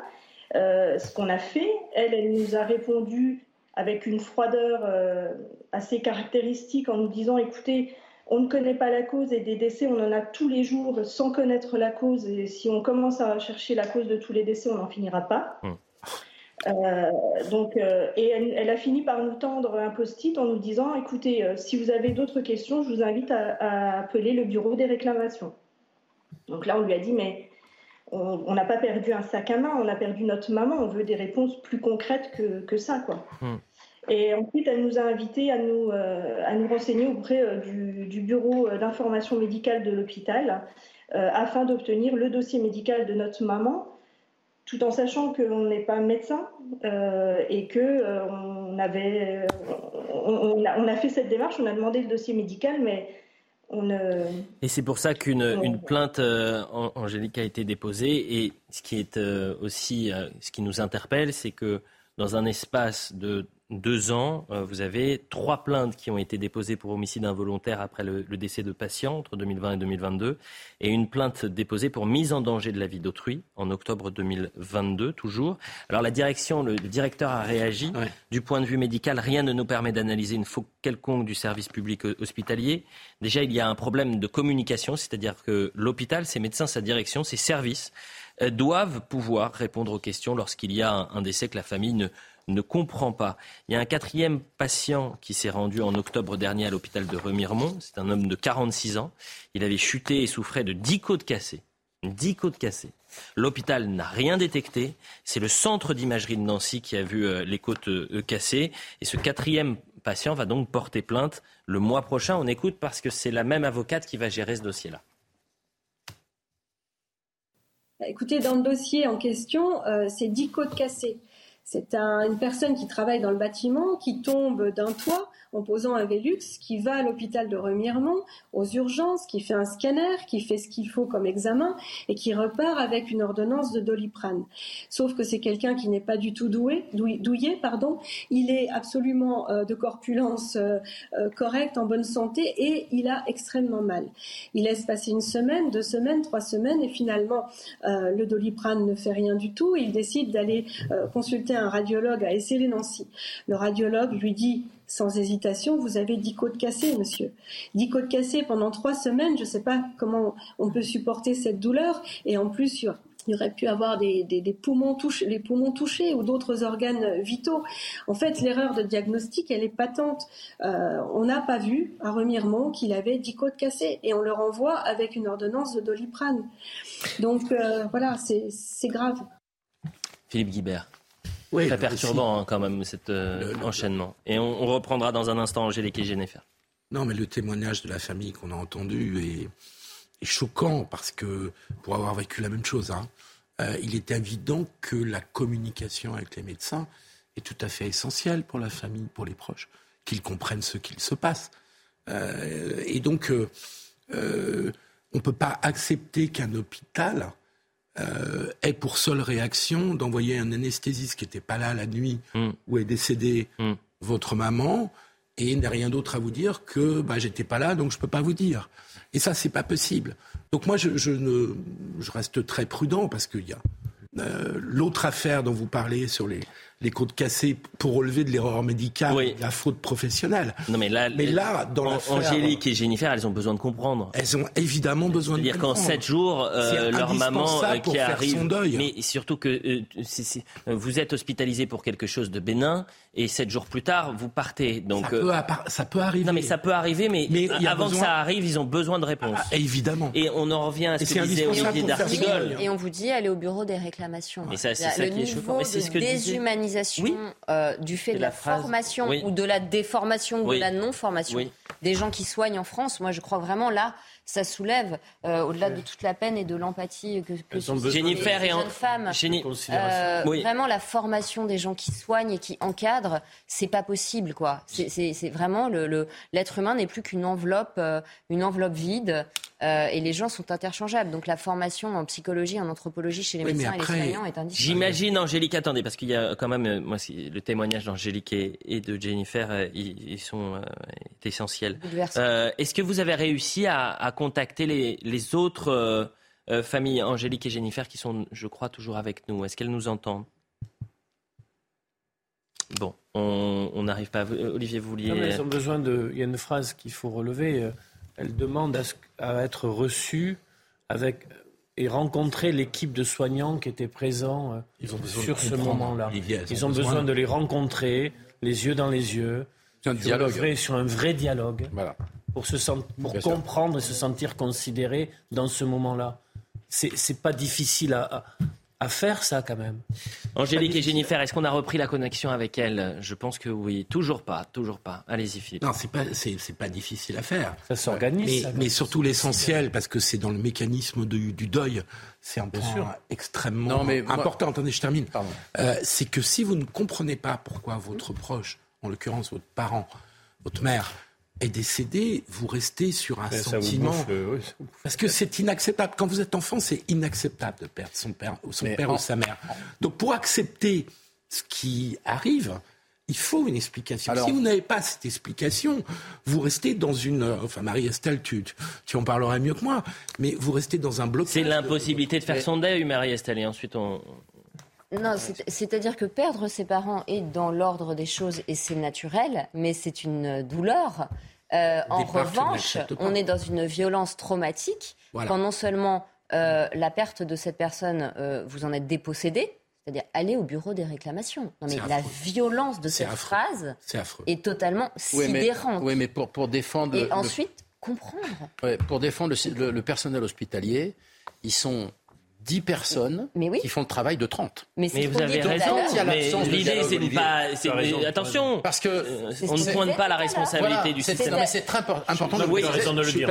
Angélique et Jennifer sont toujours avec nous. Bien Excusez-moi. Priorité au témoignage, évidemment, d'Angélique et Jennifer. Et je sais que vous êtes euh, euh, demandé ailleurs, Angélique et Jennifer.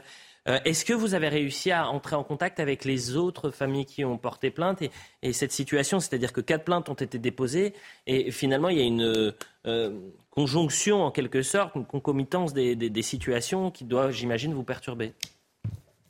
Oui, tout à fait. Ça fait froid dans le dos, c'est glaçant.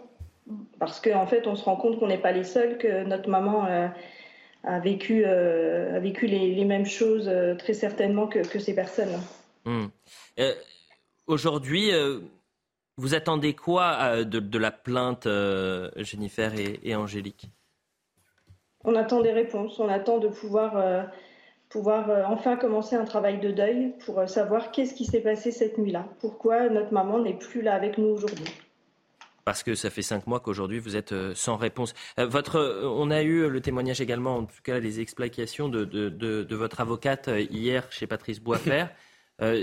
votre euh, avocate est, rassurante. Elle imagine que ça va aller vite en, médiatisant, j'imagine aussi euh, euh, ce dossier, parce que votre cas, ça doit être le cas de dizaines et de dizaines de familles. C'est ça aussi qui, fait peur? Oui, bah, c'est sûr qu'en médiatisant, ça va très certainement faire avancer un peu plus vite la, machine judiciaire. Après, c'est aussi que pour tout ce qui vient d'arriver, peut-être ne se reproduise pas aussi. Parce que là, c'était nos familles, mais demain, ça peut être nous, ça peut être nos enfants ou, d'autres personnes. Une dernière question, euh, euh, Angélique, une toute dernière question. Dans quel état était l'hôpital euh, de Romy-Remont lorsque vous y êtes allé Vous étiez inquiète lorsque vous êtes rentrée dans cet hôpital? Vous avez senti, il y avait des faisceaux d'indices qui vous disaient ah, je, suis inquiète pour ma mère? Non, pas du tout, pas du tout. Il y avait, c'était un service calme. Elle le disait elle-même. Hein. elle disait la nuit, euh, ils viennent, euh, ils viennent euh, fermer mes volets à 20h et ensuite je ne les vois plus de la nuit. C'était un service très calme. Il n'y avait pas de. D'ailleurs, si on avait eu le moindre doute, on, aurait fait quelque chose. On, aurait essayé de faire en sorte de, la transférer ailleurs. on était vraiment, on dormait sur nos deux oreilles justement parce qu'elle était à l'hôpital et qu'on se disait qu'au pire, s'il y avait quelque chose, elle, serait, elle aurait été prise en charge, en charge à temps. Eh bien, écoutez, merci beaucoup pour ce témoignage, Angélique et, Jennifer. Euh, nos pensées vont, pour toute votre famille et on suivra attentivement euh, euh, l'évolution de cette procédure et de cette plainte, du moins de cette plainte, pas de cette procédure. et n'hésitez pas à, à, nous recontacter, du moins on suivra cette histoire parce que c'est n'est pas n'importe quoi, ce n'est pas seulement qu'un fait euh, divers, ça peut être aussi euh, considéré. on parle. Non, pas un fait divers et malheureusement des témoignages, on en entend aussi dans la pédiatrie euh, de parents qui se sentent déjà très démunis face à la maladie de leur enfant.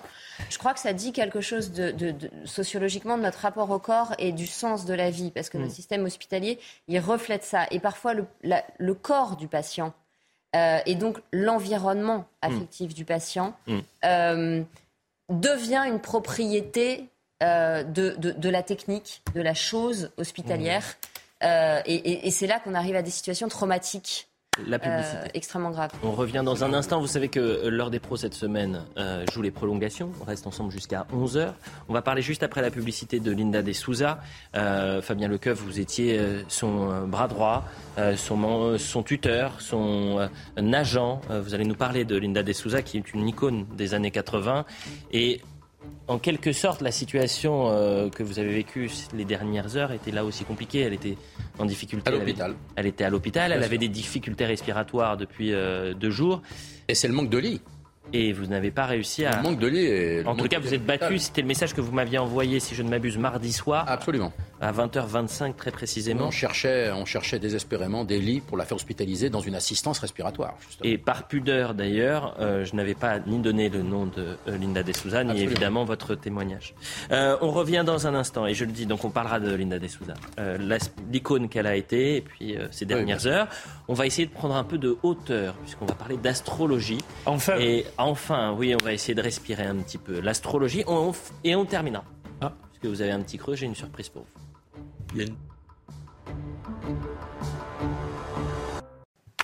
La dernière partie de l'heure des pros avec énormément de, surprises. On parlera d'astrologie, on va parler de cuisine puisqu'on est avec euh, un chef, Irvine Durand, chef associé Chiberta et Petit Rétro. Merci d'être avec nous. Bonjour. Euh, c'est un plaisir de vous avoir.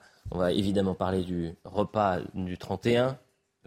Vous allez nous expliquer un peu ce qu'il faut euh, manger avec des petites spécialités. Vous avez rapporté plein de choses, je suis très heureux. Euh, tout le mérite revient évidemment à la programmation qui vous a contacté, François Hepp, euh, mais également à Audrey Berthaud. Pourquoi Audrey Berthaud? Parce que la semaine dernière, Audrey Berthaud m'appelle et me dit Mais c'est la semaine du 31, il faut absolument que tu invites des chefs cette semaine. Je dis, mm. oui, bon, d'accord. Elle m'a dit Si, il faut le faire. comme c'est la ah, chef, eh bien c'est Audrey qui décide. Audrey Berthaud pour le point sur l'info, 10h30. Kylian Mbappé admet qu'il ne va jamais digérer la finale de la Coupe du Monde. Un souvenir qui restera gravé à vie. S'il a permis au Paris Saint-Germain hier soir de l'emporter contre Strasbourg, Kylian Mbappé a toujours une partie de son esprit à Doha. Le joueur a admis à la presse après le match qu'il ne se remettrait sûrement jamais de cette défaite contre l'Argentine. Énième changement à partir du 1er janvier. Les préservatifs gratuits pour tous les jeunes de moins de 26 ans. Ils peuvent désormais les obtenir au comptoir des pharmacies. Les préservatifs sont déjà remboursés par la sécurité sociale sur prescription d'un médecin ou d'une sage-femme depuis 2018. Un outil supplémentaire pour lutter contre le sida et les infections sexuellement transmissibles. Enfin, aux Philippines, le bilan euh, des inondations et des glissements de terrain passe à 33 morts. Euh, les autorités poursuivent leurs recherches pour retrouver au moins une vingtaine de personnes. Les Philippines comptent parmi les pays les plus vulnérables aux conséquences du changement climatique. On va parler de Linda De Souza avant de, parler de cuisine et d'astrologie. On a appris une triste nouvelle hier et, merci d'être avec nous, euh, Fabien Lecoeuvre, puisque vous avez connu euh, Linda De Souza. on a travaillé huit ans ensemble. Huit ans. Vous avez été son, agent, absolument. Vous avez été euh, son tuteur. depuis quelques mois, son tuteur, absolument. Bon, Linda De Souza, elle est décédée à l'âge de 74 ans. Mhm. C'est une icône évidemment de la, de la, communauté portugaise en France, célèbre dans les années 80. Ouais. Mais il faut expliquer parce qu'elle est devenue une icône, parce qu'elle correspond à un mouvement sociétal, on va dire, des années 60-70, avec cette arrivée en masse des Portugais qui venaient en France, des migrants, comme on avait eu déjà euh, dans les années, on va dire, 50, euh, euh, les Espagnols, les Italiens, après, etc. Et puis chaque communauté qui s'installe dans un pays crée son icône. Euh, les Espagnols, quand ils sont arrivés, on a eu Luis Mariano, immédiatement. Les Italiens, quand ils sont arrivés, on a eu Dalida. C'est-à-dire qu'à chaque fois, vous prenez les Pieds Noirs, quand ils sont revenus en France en 62, pardon, on avait Enrico Macias. C'est-à-dire que, et ça s'explique très bien, et Linda de Souza arrive à un moment de l'histoire migratoire où elle est une représentante, et puis c'était un conte de fées. Parce qu'en fait, elle était, euh, elle arrivait, femme de ménage, avec son petit garçon par à la frontière. Elle est reçue en France, elle chante le, week-end opus, et puis d'un seul coup, un producteur, Claude Carrère, pour pas le nommer, la repère et décide de lui faire enregistrer un disque. Et là, à partir de là, en 1978, quand elle sort son premier disque en mars, il y a à peu près 1 400 000 Portugais en France. C'est important parce que c'est là où il faut s'apercevoir. Le succès n'est jamais là par hasard. Hmm. Il y a des gens qui réfléchissent pour nous, souvent. Bien sûr. Bon, des comptables. Et donc. Euh, pas ici, hein. Et à partir de là, et à partir de là, euh, euh, euh ben, le succès est parti. Et puis elle chantait en portugais. Et, et, moi j'ai eu la chance de l'accompagner dans plusieurs pays parce que que ce soit en Australie, que ce soit au Liban, je suis allé souvent avec elle, en Amérique du Sud, etc. Il y a des Portugais partout.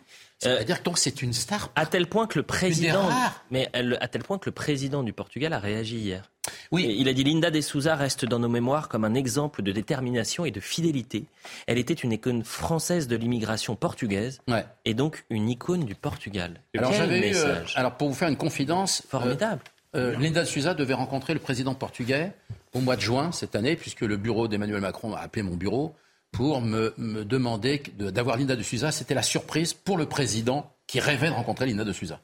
Donc je lui ai fait faire un vaccin parce que pour rentrer à l'Elysée au mois de juin, il fallait déjà au moins avoir deux doses mhm. minimum. Donc je lui ai fait faire son premier vaccin et après elle est tombée malade. Donc j'ai annulé la prestation qu'elle devait, le dîner auquel elle devait assister à l'Elysée euh, avec le président Macron et le président euh, portugais. Euh, à la suite de ça, elle est tombée malade tout l'été. Elle a été, elle a oublié de manger, elle a oublié de boire, etc. Comme certaines personnes âgées d'ailleurs, souvent. Mhm.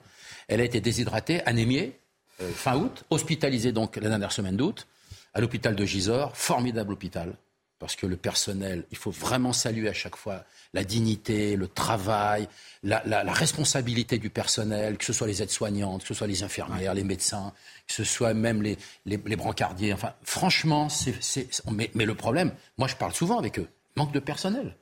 Ils sont, ils sont 10 dans le service, ils devraient être 15, 17. Euh, donc ils n'ont pas le temps de parler aux malades, ils n'ont pas le temps de leur expliquer aux enfants quand on a eu malheureusement un décès. Et, et, et moi, j'arrivais pas non plus à savoir des fois à parler avec le responsable. Quand mm. je venais à l'hôpital, il, le, le, responsable, celui, il n'était pas là. Enfin, c'était, ça manque de personnel. Et justement, euh, Linda Dessouza a été transférée à, l'hôpital hier matin pour insuffisance respiratoire. Et elle était positive au Covid, on l'a appris. C'est vous qui nous l'avez dit. Euh, Absolument, tout à fait. Euh, avant-hier à 20h25. Elle est décédée du Covid. Bah, alors, c'est elle est décédée du Covid ou avec le Covid bah, C'est-à-dire euh, par le Covid, je veux dire. Par le Covid. C'est-à-dire qu'elle a eu une, insuffisance respiratoire à partir de dimanche, fin de journée, hmm. dimanche dernier. Lundi, elle souffrait beaucoup, elle avait beaucoup de douleurs, elle avait du mal à respirer, etc. Donc, euh, on cherchait, à partir de lundi, mardi, et, le, personnel de Champfleury, de la maison de retraite où elle était, euh, essayait d'avoir une place, un lit, une chambre, même double, peu importe, à l'hôpital de Gisors. Impossible. Tous les lits sont occupés par les cas de grippe, etc. Donc j'ai vraiment vécu ça. Peu importe, c'est comme ça. Et puis on a réussi, et vous aviez fait un sujet mardi soir formidable dans l'heure des pros, euh, deuxième, deuxième partie, enfin le soir. Mm. Et c'était le sujet que j'étais en train de traiter, moi, de mon bureau, tard le soir, pour essayer de trouver un lit, d'aider les gens pour dire est-ce qu'on peut la transférer dans un autre hôpital, etc. Elle est oui, vraiment on a l'attention hospitalière, respiratoire. Les dirigeants du Champfleury aussi se sont. Ils étaient en congé, ils ont rappelé, etc. pour trouver des lits. C'est pour ça que le en aucun cas, le personnel hospitalier peut être responsable, malheureusement, ce qui arrive souvent après. Oui, mais c'est pour ça. Et, vous m'avez envoyé à 20h25, je me débat depuis 14h pour trouver une place euh, à l'hôpital pour Linda De Souza, qui est euh, en insuffisance respiratoire depuis et puis, deux jours. Et à suivre. Et puis alors, pour la suite, c'est que à la suite, le. vous avez pu la voir hier? Non. Je l'ai vu. Je, ben, je, suis allé à la morgue évidemment hier oui, soir. mais, euh, mais avant, avant qu'elle ne. Je l'ai vu la semaine dernière, absolument. Et, sa dernière parole qu'elle a pu me dire, elle me disait toujours Je veux mourir, je voudrais mourir. Mm.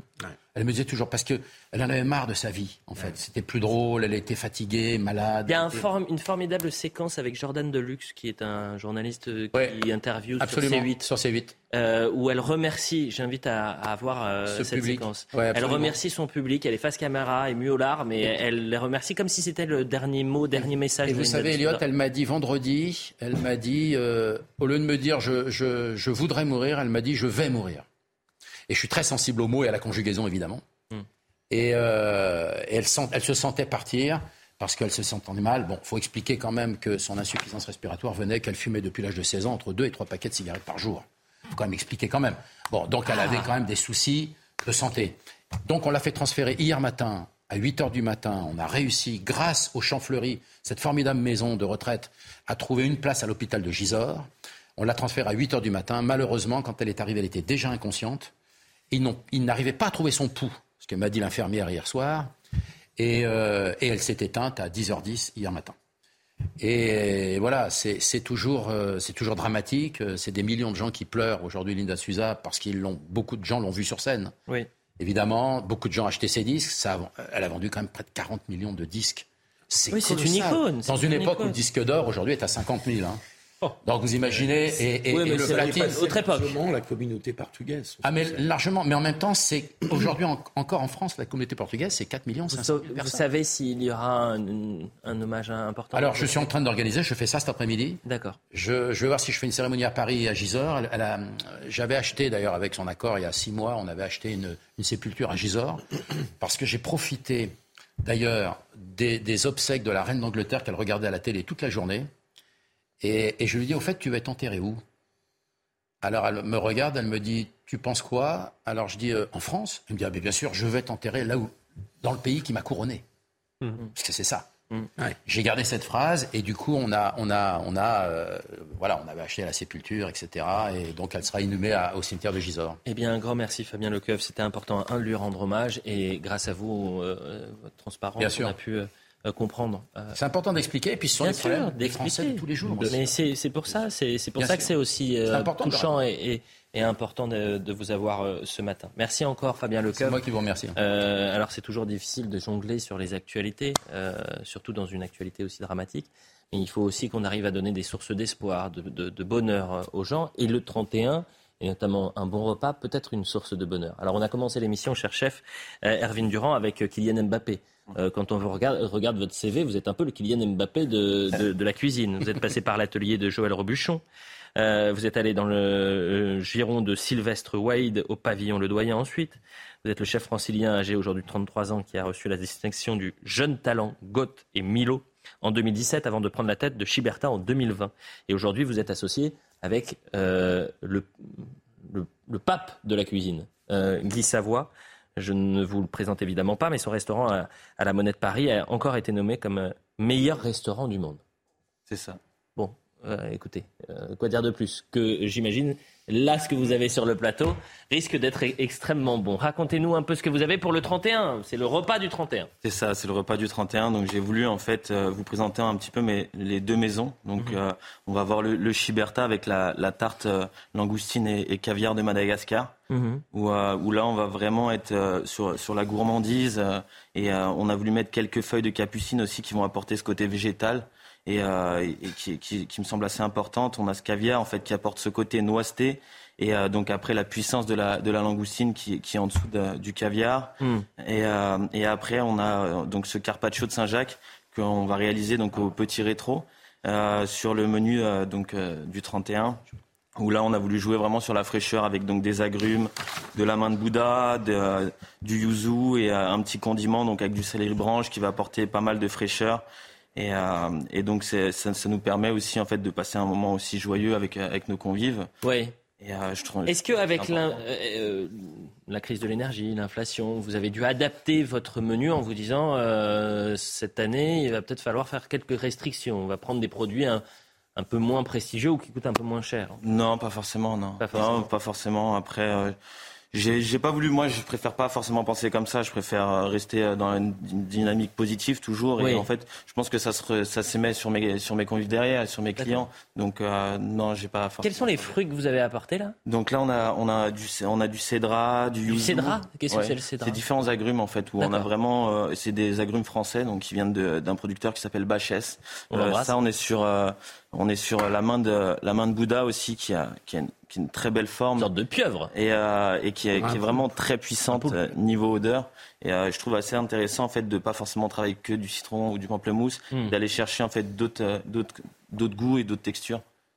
Euh, et puis vous êtes venu aussi avec du caviar. Oui, tout à fait. Ouais, du caviar. Pourquoi du caviar Vous mettez du caviar dans vos plats, c'est ça? Oui, tout à fait. Bah, sur la sur la tarte de langoustine euh, au Chiberta, en fait, c'est un mec qu'on proposait euh, pendant ces périodes de fête euh, en suggestion et euh, j'ai eu la chance d'aller donc à Madagascar donc pour euh, pour voir en fait la conception de ce caviar et je le trouve très intéressant par rapport à d'autres caviars qui sont plus sur le côté salin mmh. et là on va plus aller chercher en fait ce côté noisette et qui s'adapte vraiment avec une cuisine et je trouve ce caviar très intéressant. Eh ben, écoutez, qui a prévu son 31 grand repas? Vous faites ça pour le 31 Oui, Philippe? mais ce sera plus classique. Enfin, le, le bah, J'imagine que vous ne cuisinez pas aussi bien, force.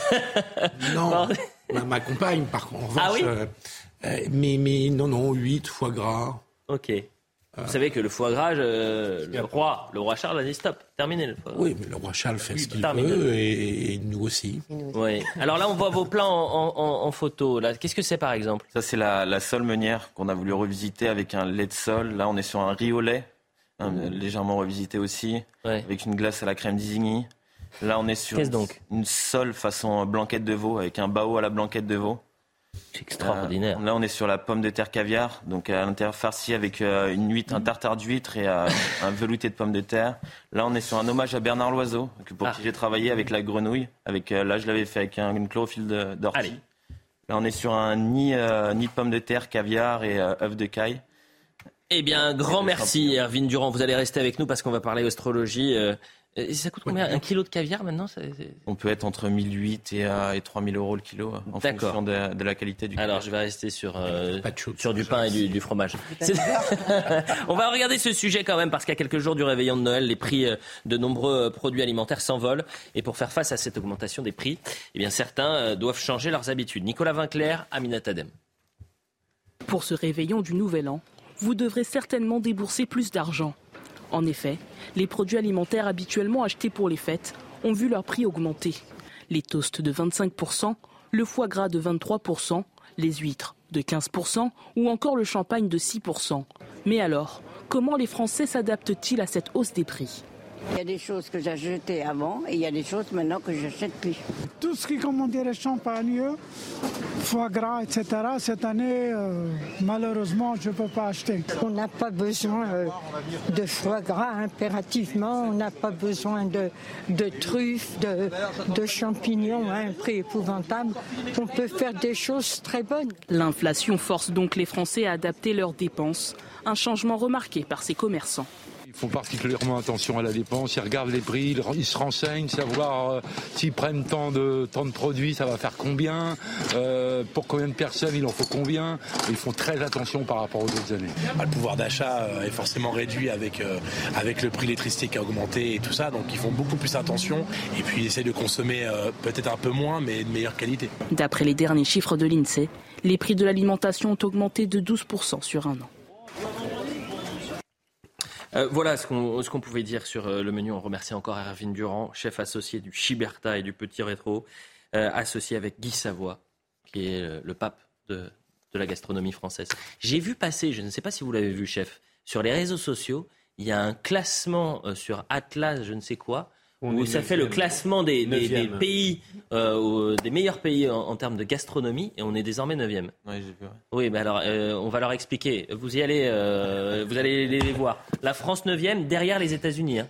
Je vous jure, et ça, si on peut essayer de retrouver le, le, sondage avant la fin, vous y êtes aussi. je vous assure que c'est vrai, on va le voir. J'ai demandé à, à, nos équipes qu'on le sorte. Euh, c'est une. Le classement a été fait par des gens qui étaient positifs au Covid et qui avaient goût, en fait. On remercie. Donc merci beaucoup d'être euh, avec nous. On va parler un peu d'astrologie avec Catherine Aubier. Merci d'être avec nous, Catherine Aubier. Vous êtes astrologue. Vous avez écrit ma Bible de l'astrologie, le guide illustré. Alors je ne sais pas lire entre les lignes pour euh, tout connaître de l'astrologie et réaliser son thème astral. Vous parlez de Bible, c'est une religion l'astrologie? Non, pas du tout. Non. Pas du tout. Un Ça serait même ça serait malsain même de le considérer comme une religion, parce que dans, le terme religion, il y a croyance. Mhm. Et ça ne ça n'a pas à être une croyance, c'est une discipline d'investigation psychologique et éventuellement avec capacité d'anticipation sur l'avenir. Mais c'est tout. Il ne faut pas lui en demander euh, trop. Eh ben, nous, on va vous en demander beaucoup euh, aujourd'hui. On va vous en demander beaucoup, euh, Catherine euh, Aubier, aujourd'hui, parce que on a vécu une année 2022 compliquée. Oui. Très compliquée avec le retour de la guerre en, en Europe, avec cette crise de l'énergie, les difficultés qu'ont les Français. Est-ce que les astres nous prédisent une année 2023 un peu plus rayonnante? Alors, c'est intéressant de voir déjà cette année 2022 et l'année 2023 dans le contexte général qui a commencé en 2020 avec la crise du Covid. Hmm. Parce qu'en 2020, nous avions, moi je travaille avec les cycles planétaires, et en 2020, nous avions un alignement de planètes, c'est le terme utilisé par les astronomes, Absolument exceptionnel puisque Mars, Jupiter, Saturne et Pluton étaient alignés. Et j'avais cherché, merci les ordinateurs, j'avais cherché depuis combien de temps ce type d'alignement ne s'était pas produit et je suis remontée à peu près à 1400 et quelques. Ah. Ce qui montre que c'était franchement un événement parfaitement exceptionnel. Alors, on a vécu sous, on a vécu un peu sous la, sous la dynamique de cette, de cette crise sanitaire pendant toute l'année 2020, une bonne partie de l'année 2021. Mhm. Et, et ensuite, on est arrivé à 2022, où là, le, la structure planétaire que nous avons, ça n'est ni plus ni moins qu'une structure de planète dissonante, c'est-à-dire elle s'engueule entre Saturne et Uranus. Et ça, c'est la structure planétaire que nous avions au moment de la Deuxième Guerre mondiale. ah, on avait la même structure pendant la Seconde Guerre mondiale que pendant cette année 2022. C'est fascinant. Une dissonance planétaire entre Uranus et Saturne. rassurez-nous pour 2023, s'il vous plaît. Oui. Je ne vous l'impose pas, mais dites-moi ce qui va se passer pour 2023.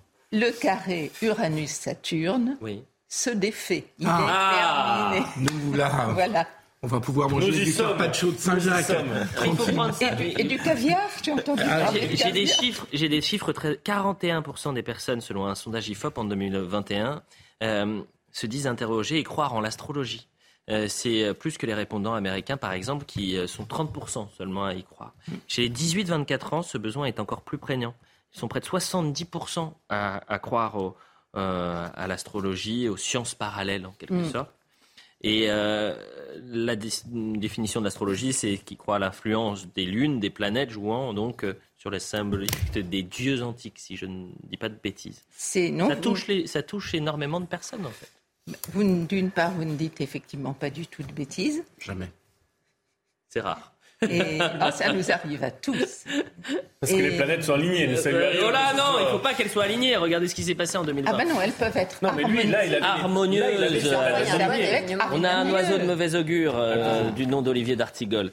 Euh, Non, je continue. Oui, allez-y. C'est euh, il y a des phases, en fait, dans la vie de l'astrologie, qui est une des sciences les plus anciennes, enfin, science, moi je dirais science humaine, hein, plus mais les plus anciennes de, l'univers, puisque mhm. bien avant, euh, bien avant que l'homme sache marcher, il, regardait déjà en l'air mm. et il regardait le ciel. Donc, il voyait les étoiles, il voyait que certaines de ces étoiles étaient immobiles, il voyait qu'il y en avait qui bougeaient. Et là, il a pensé que c'était des dieux. Et ils ont donné des noms de dieux. Alors, on ne sait pas trop au début quel nom de dieu ils ont pu donner, mais après, avec la mythologie grecque et romaine, les noms de dieux sont apparus. Euh, donc Jupiter, euh, Zeus pour les Grecs, etc. Revenons à 2023. Vous nous annoncez quand même une non mais vous nous annoncez quelque chose de très important, c'est-à-dire que les planètes finalement ne se, comme je reprends votre formule, ne s'engueulent plus. Euh, est-ce qu'il faut en revanche prévoir un, retour sur le sanitaire? Est-ce qu'on doit s'inquiéter? Une reprise épidémique par exemple? Oui, oui, pas, j'ai pas l'impression que sur le plan du sanitaire, on soit dans une période de, d'aggravation qui soit incontrôlable, mais il, faut s'attendre, en particulier, euh, pas forcément maintenant, bien que on dise dans certains pays que tous les feux sont au rouge et puis chez nous que ça se calme, ça je mm. ne sais pas. Mais euh, dans le courant de l'été et de l'automne prochain, il se peut que là, il y ait un, un nouveau variant qui, qui, fasse encore des siennes ou quelque chose comme ça. Je ne suis pas suffisamment calée en sciences médicales pour en, pour en dire davantage. Mais euh, c'est déjà beaucoup ce que vous dites. Et euh, sur euh, les gens sont attentifs aussi à, j'imagine, leur bien-être, hein, leur quotidien qui s'est peut-être assombri, je le disais, ces derniers mois, dernières années, avec la crise sanitaire, avec la crise financière. Euh, de l'inflation, de l'énergie, bref, et ces tensions en France, est-ce que le quotidien, notre quotidien, va s'apaiser un petit peu oui, je pense que le quotidien va s'apaiser un petit peu, mais ce qui me, ce qui me frappe, alors c'est amusant que vous parliez d'un ciel qui s'est assombri. Avec les pénuries d'électricité. Je trouve ça assez sympa. Ah bah, mieux vaut, oui, effectivement, avoir le, sourire. Euh, quelque chose que j'ai manqué en, en, 30 secondes très rapidement, il faut retenir quelque chose de cette année 2023 Oui, alors de cette année 2023, il y a effectivement, comment dire, les, les, choses, c'est comme si les choses s'arrêtaient. Alors les tensions se, se calment, les choses s'arrêtent, mais on va avoir un passage assez long de stagnation pendant lequel le climat aura bougé. Le climat va essentiellement bouger à partir du mois de mars. Le climat, euh, les températures euh, Non. Euh, le climat social. Le climat social. Le climat social. climat social et, le, climat, le climat mondial aussi. Et le climat mondial. Le, climat mondial, à partir de mars, je pense Eh bien, je vous remercie encore, Catherine Aubier, qui est, qui est astrologue. Moi, je vous ai écouté euh, religieusement. Qu'est-ce qu'il y a? J'avais juste un truc à dire. Oui, en 10 secondes, parce qu'on va se faire gronder. Euh, en 10 secondes, oui. Il va y avoir de, sérieux, de sérieuses questions sur la santé de Joe Biden et également de Vladimir Poutine. Mais il fallait commencer par ça. c'est de ma faute. J'y ai pas pensé. Bon, merci beaucoup. De rien. Merci. Je remercie toutes les personnes qui sont sur le plateau. Euh, Irvine Durand, un grand merci. Je rappelle que vous êtes chef associé, associé Chiberta. Et petit rétro, je remercie Henri de Mirindol euh, à la réalisation, Titouan Lepage Couette à la, au son, David Tonnelé à la vision, Samuel Vasselin et Justine Cercara euh, à la préparation de l'émission. Euh, C'était un plaisir de faire ces trois jours de l'heure des pros 1 avec vous. Euh, J'ai vraiment passé un bon moment. Ce soir, on se retrouve pour l'heure des pros 2. Et à tout à l'heure, vous pouvez revoir cette émission sur cnews.fr.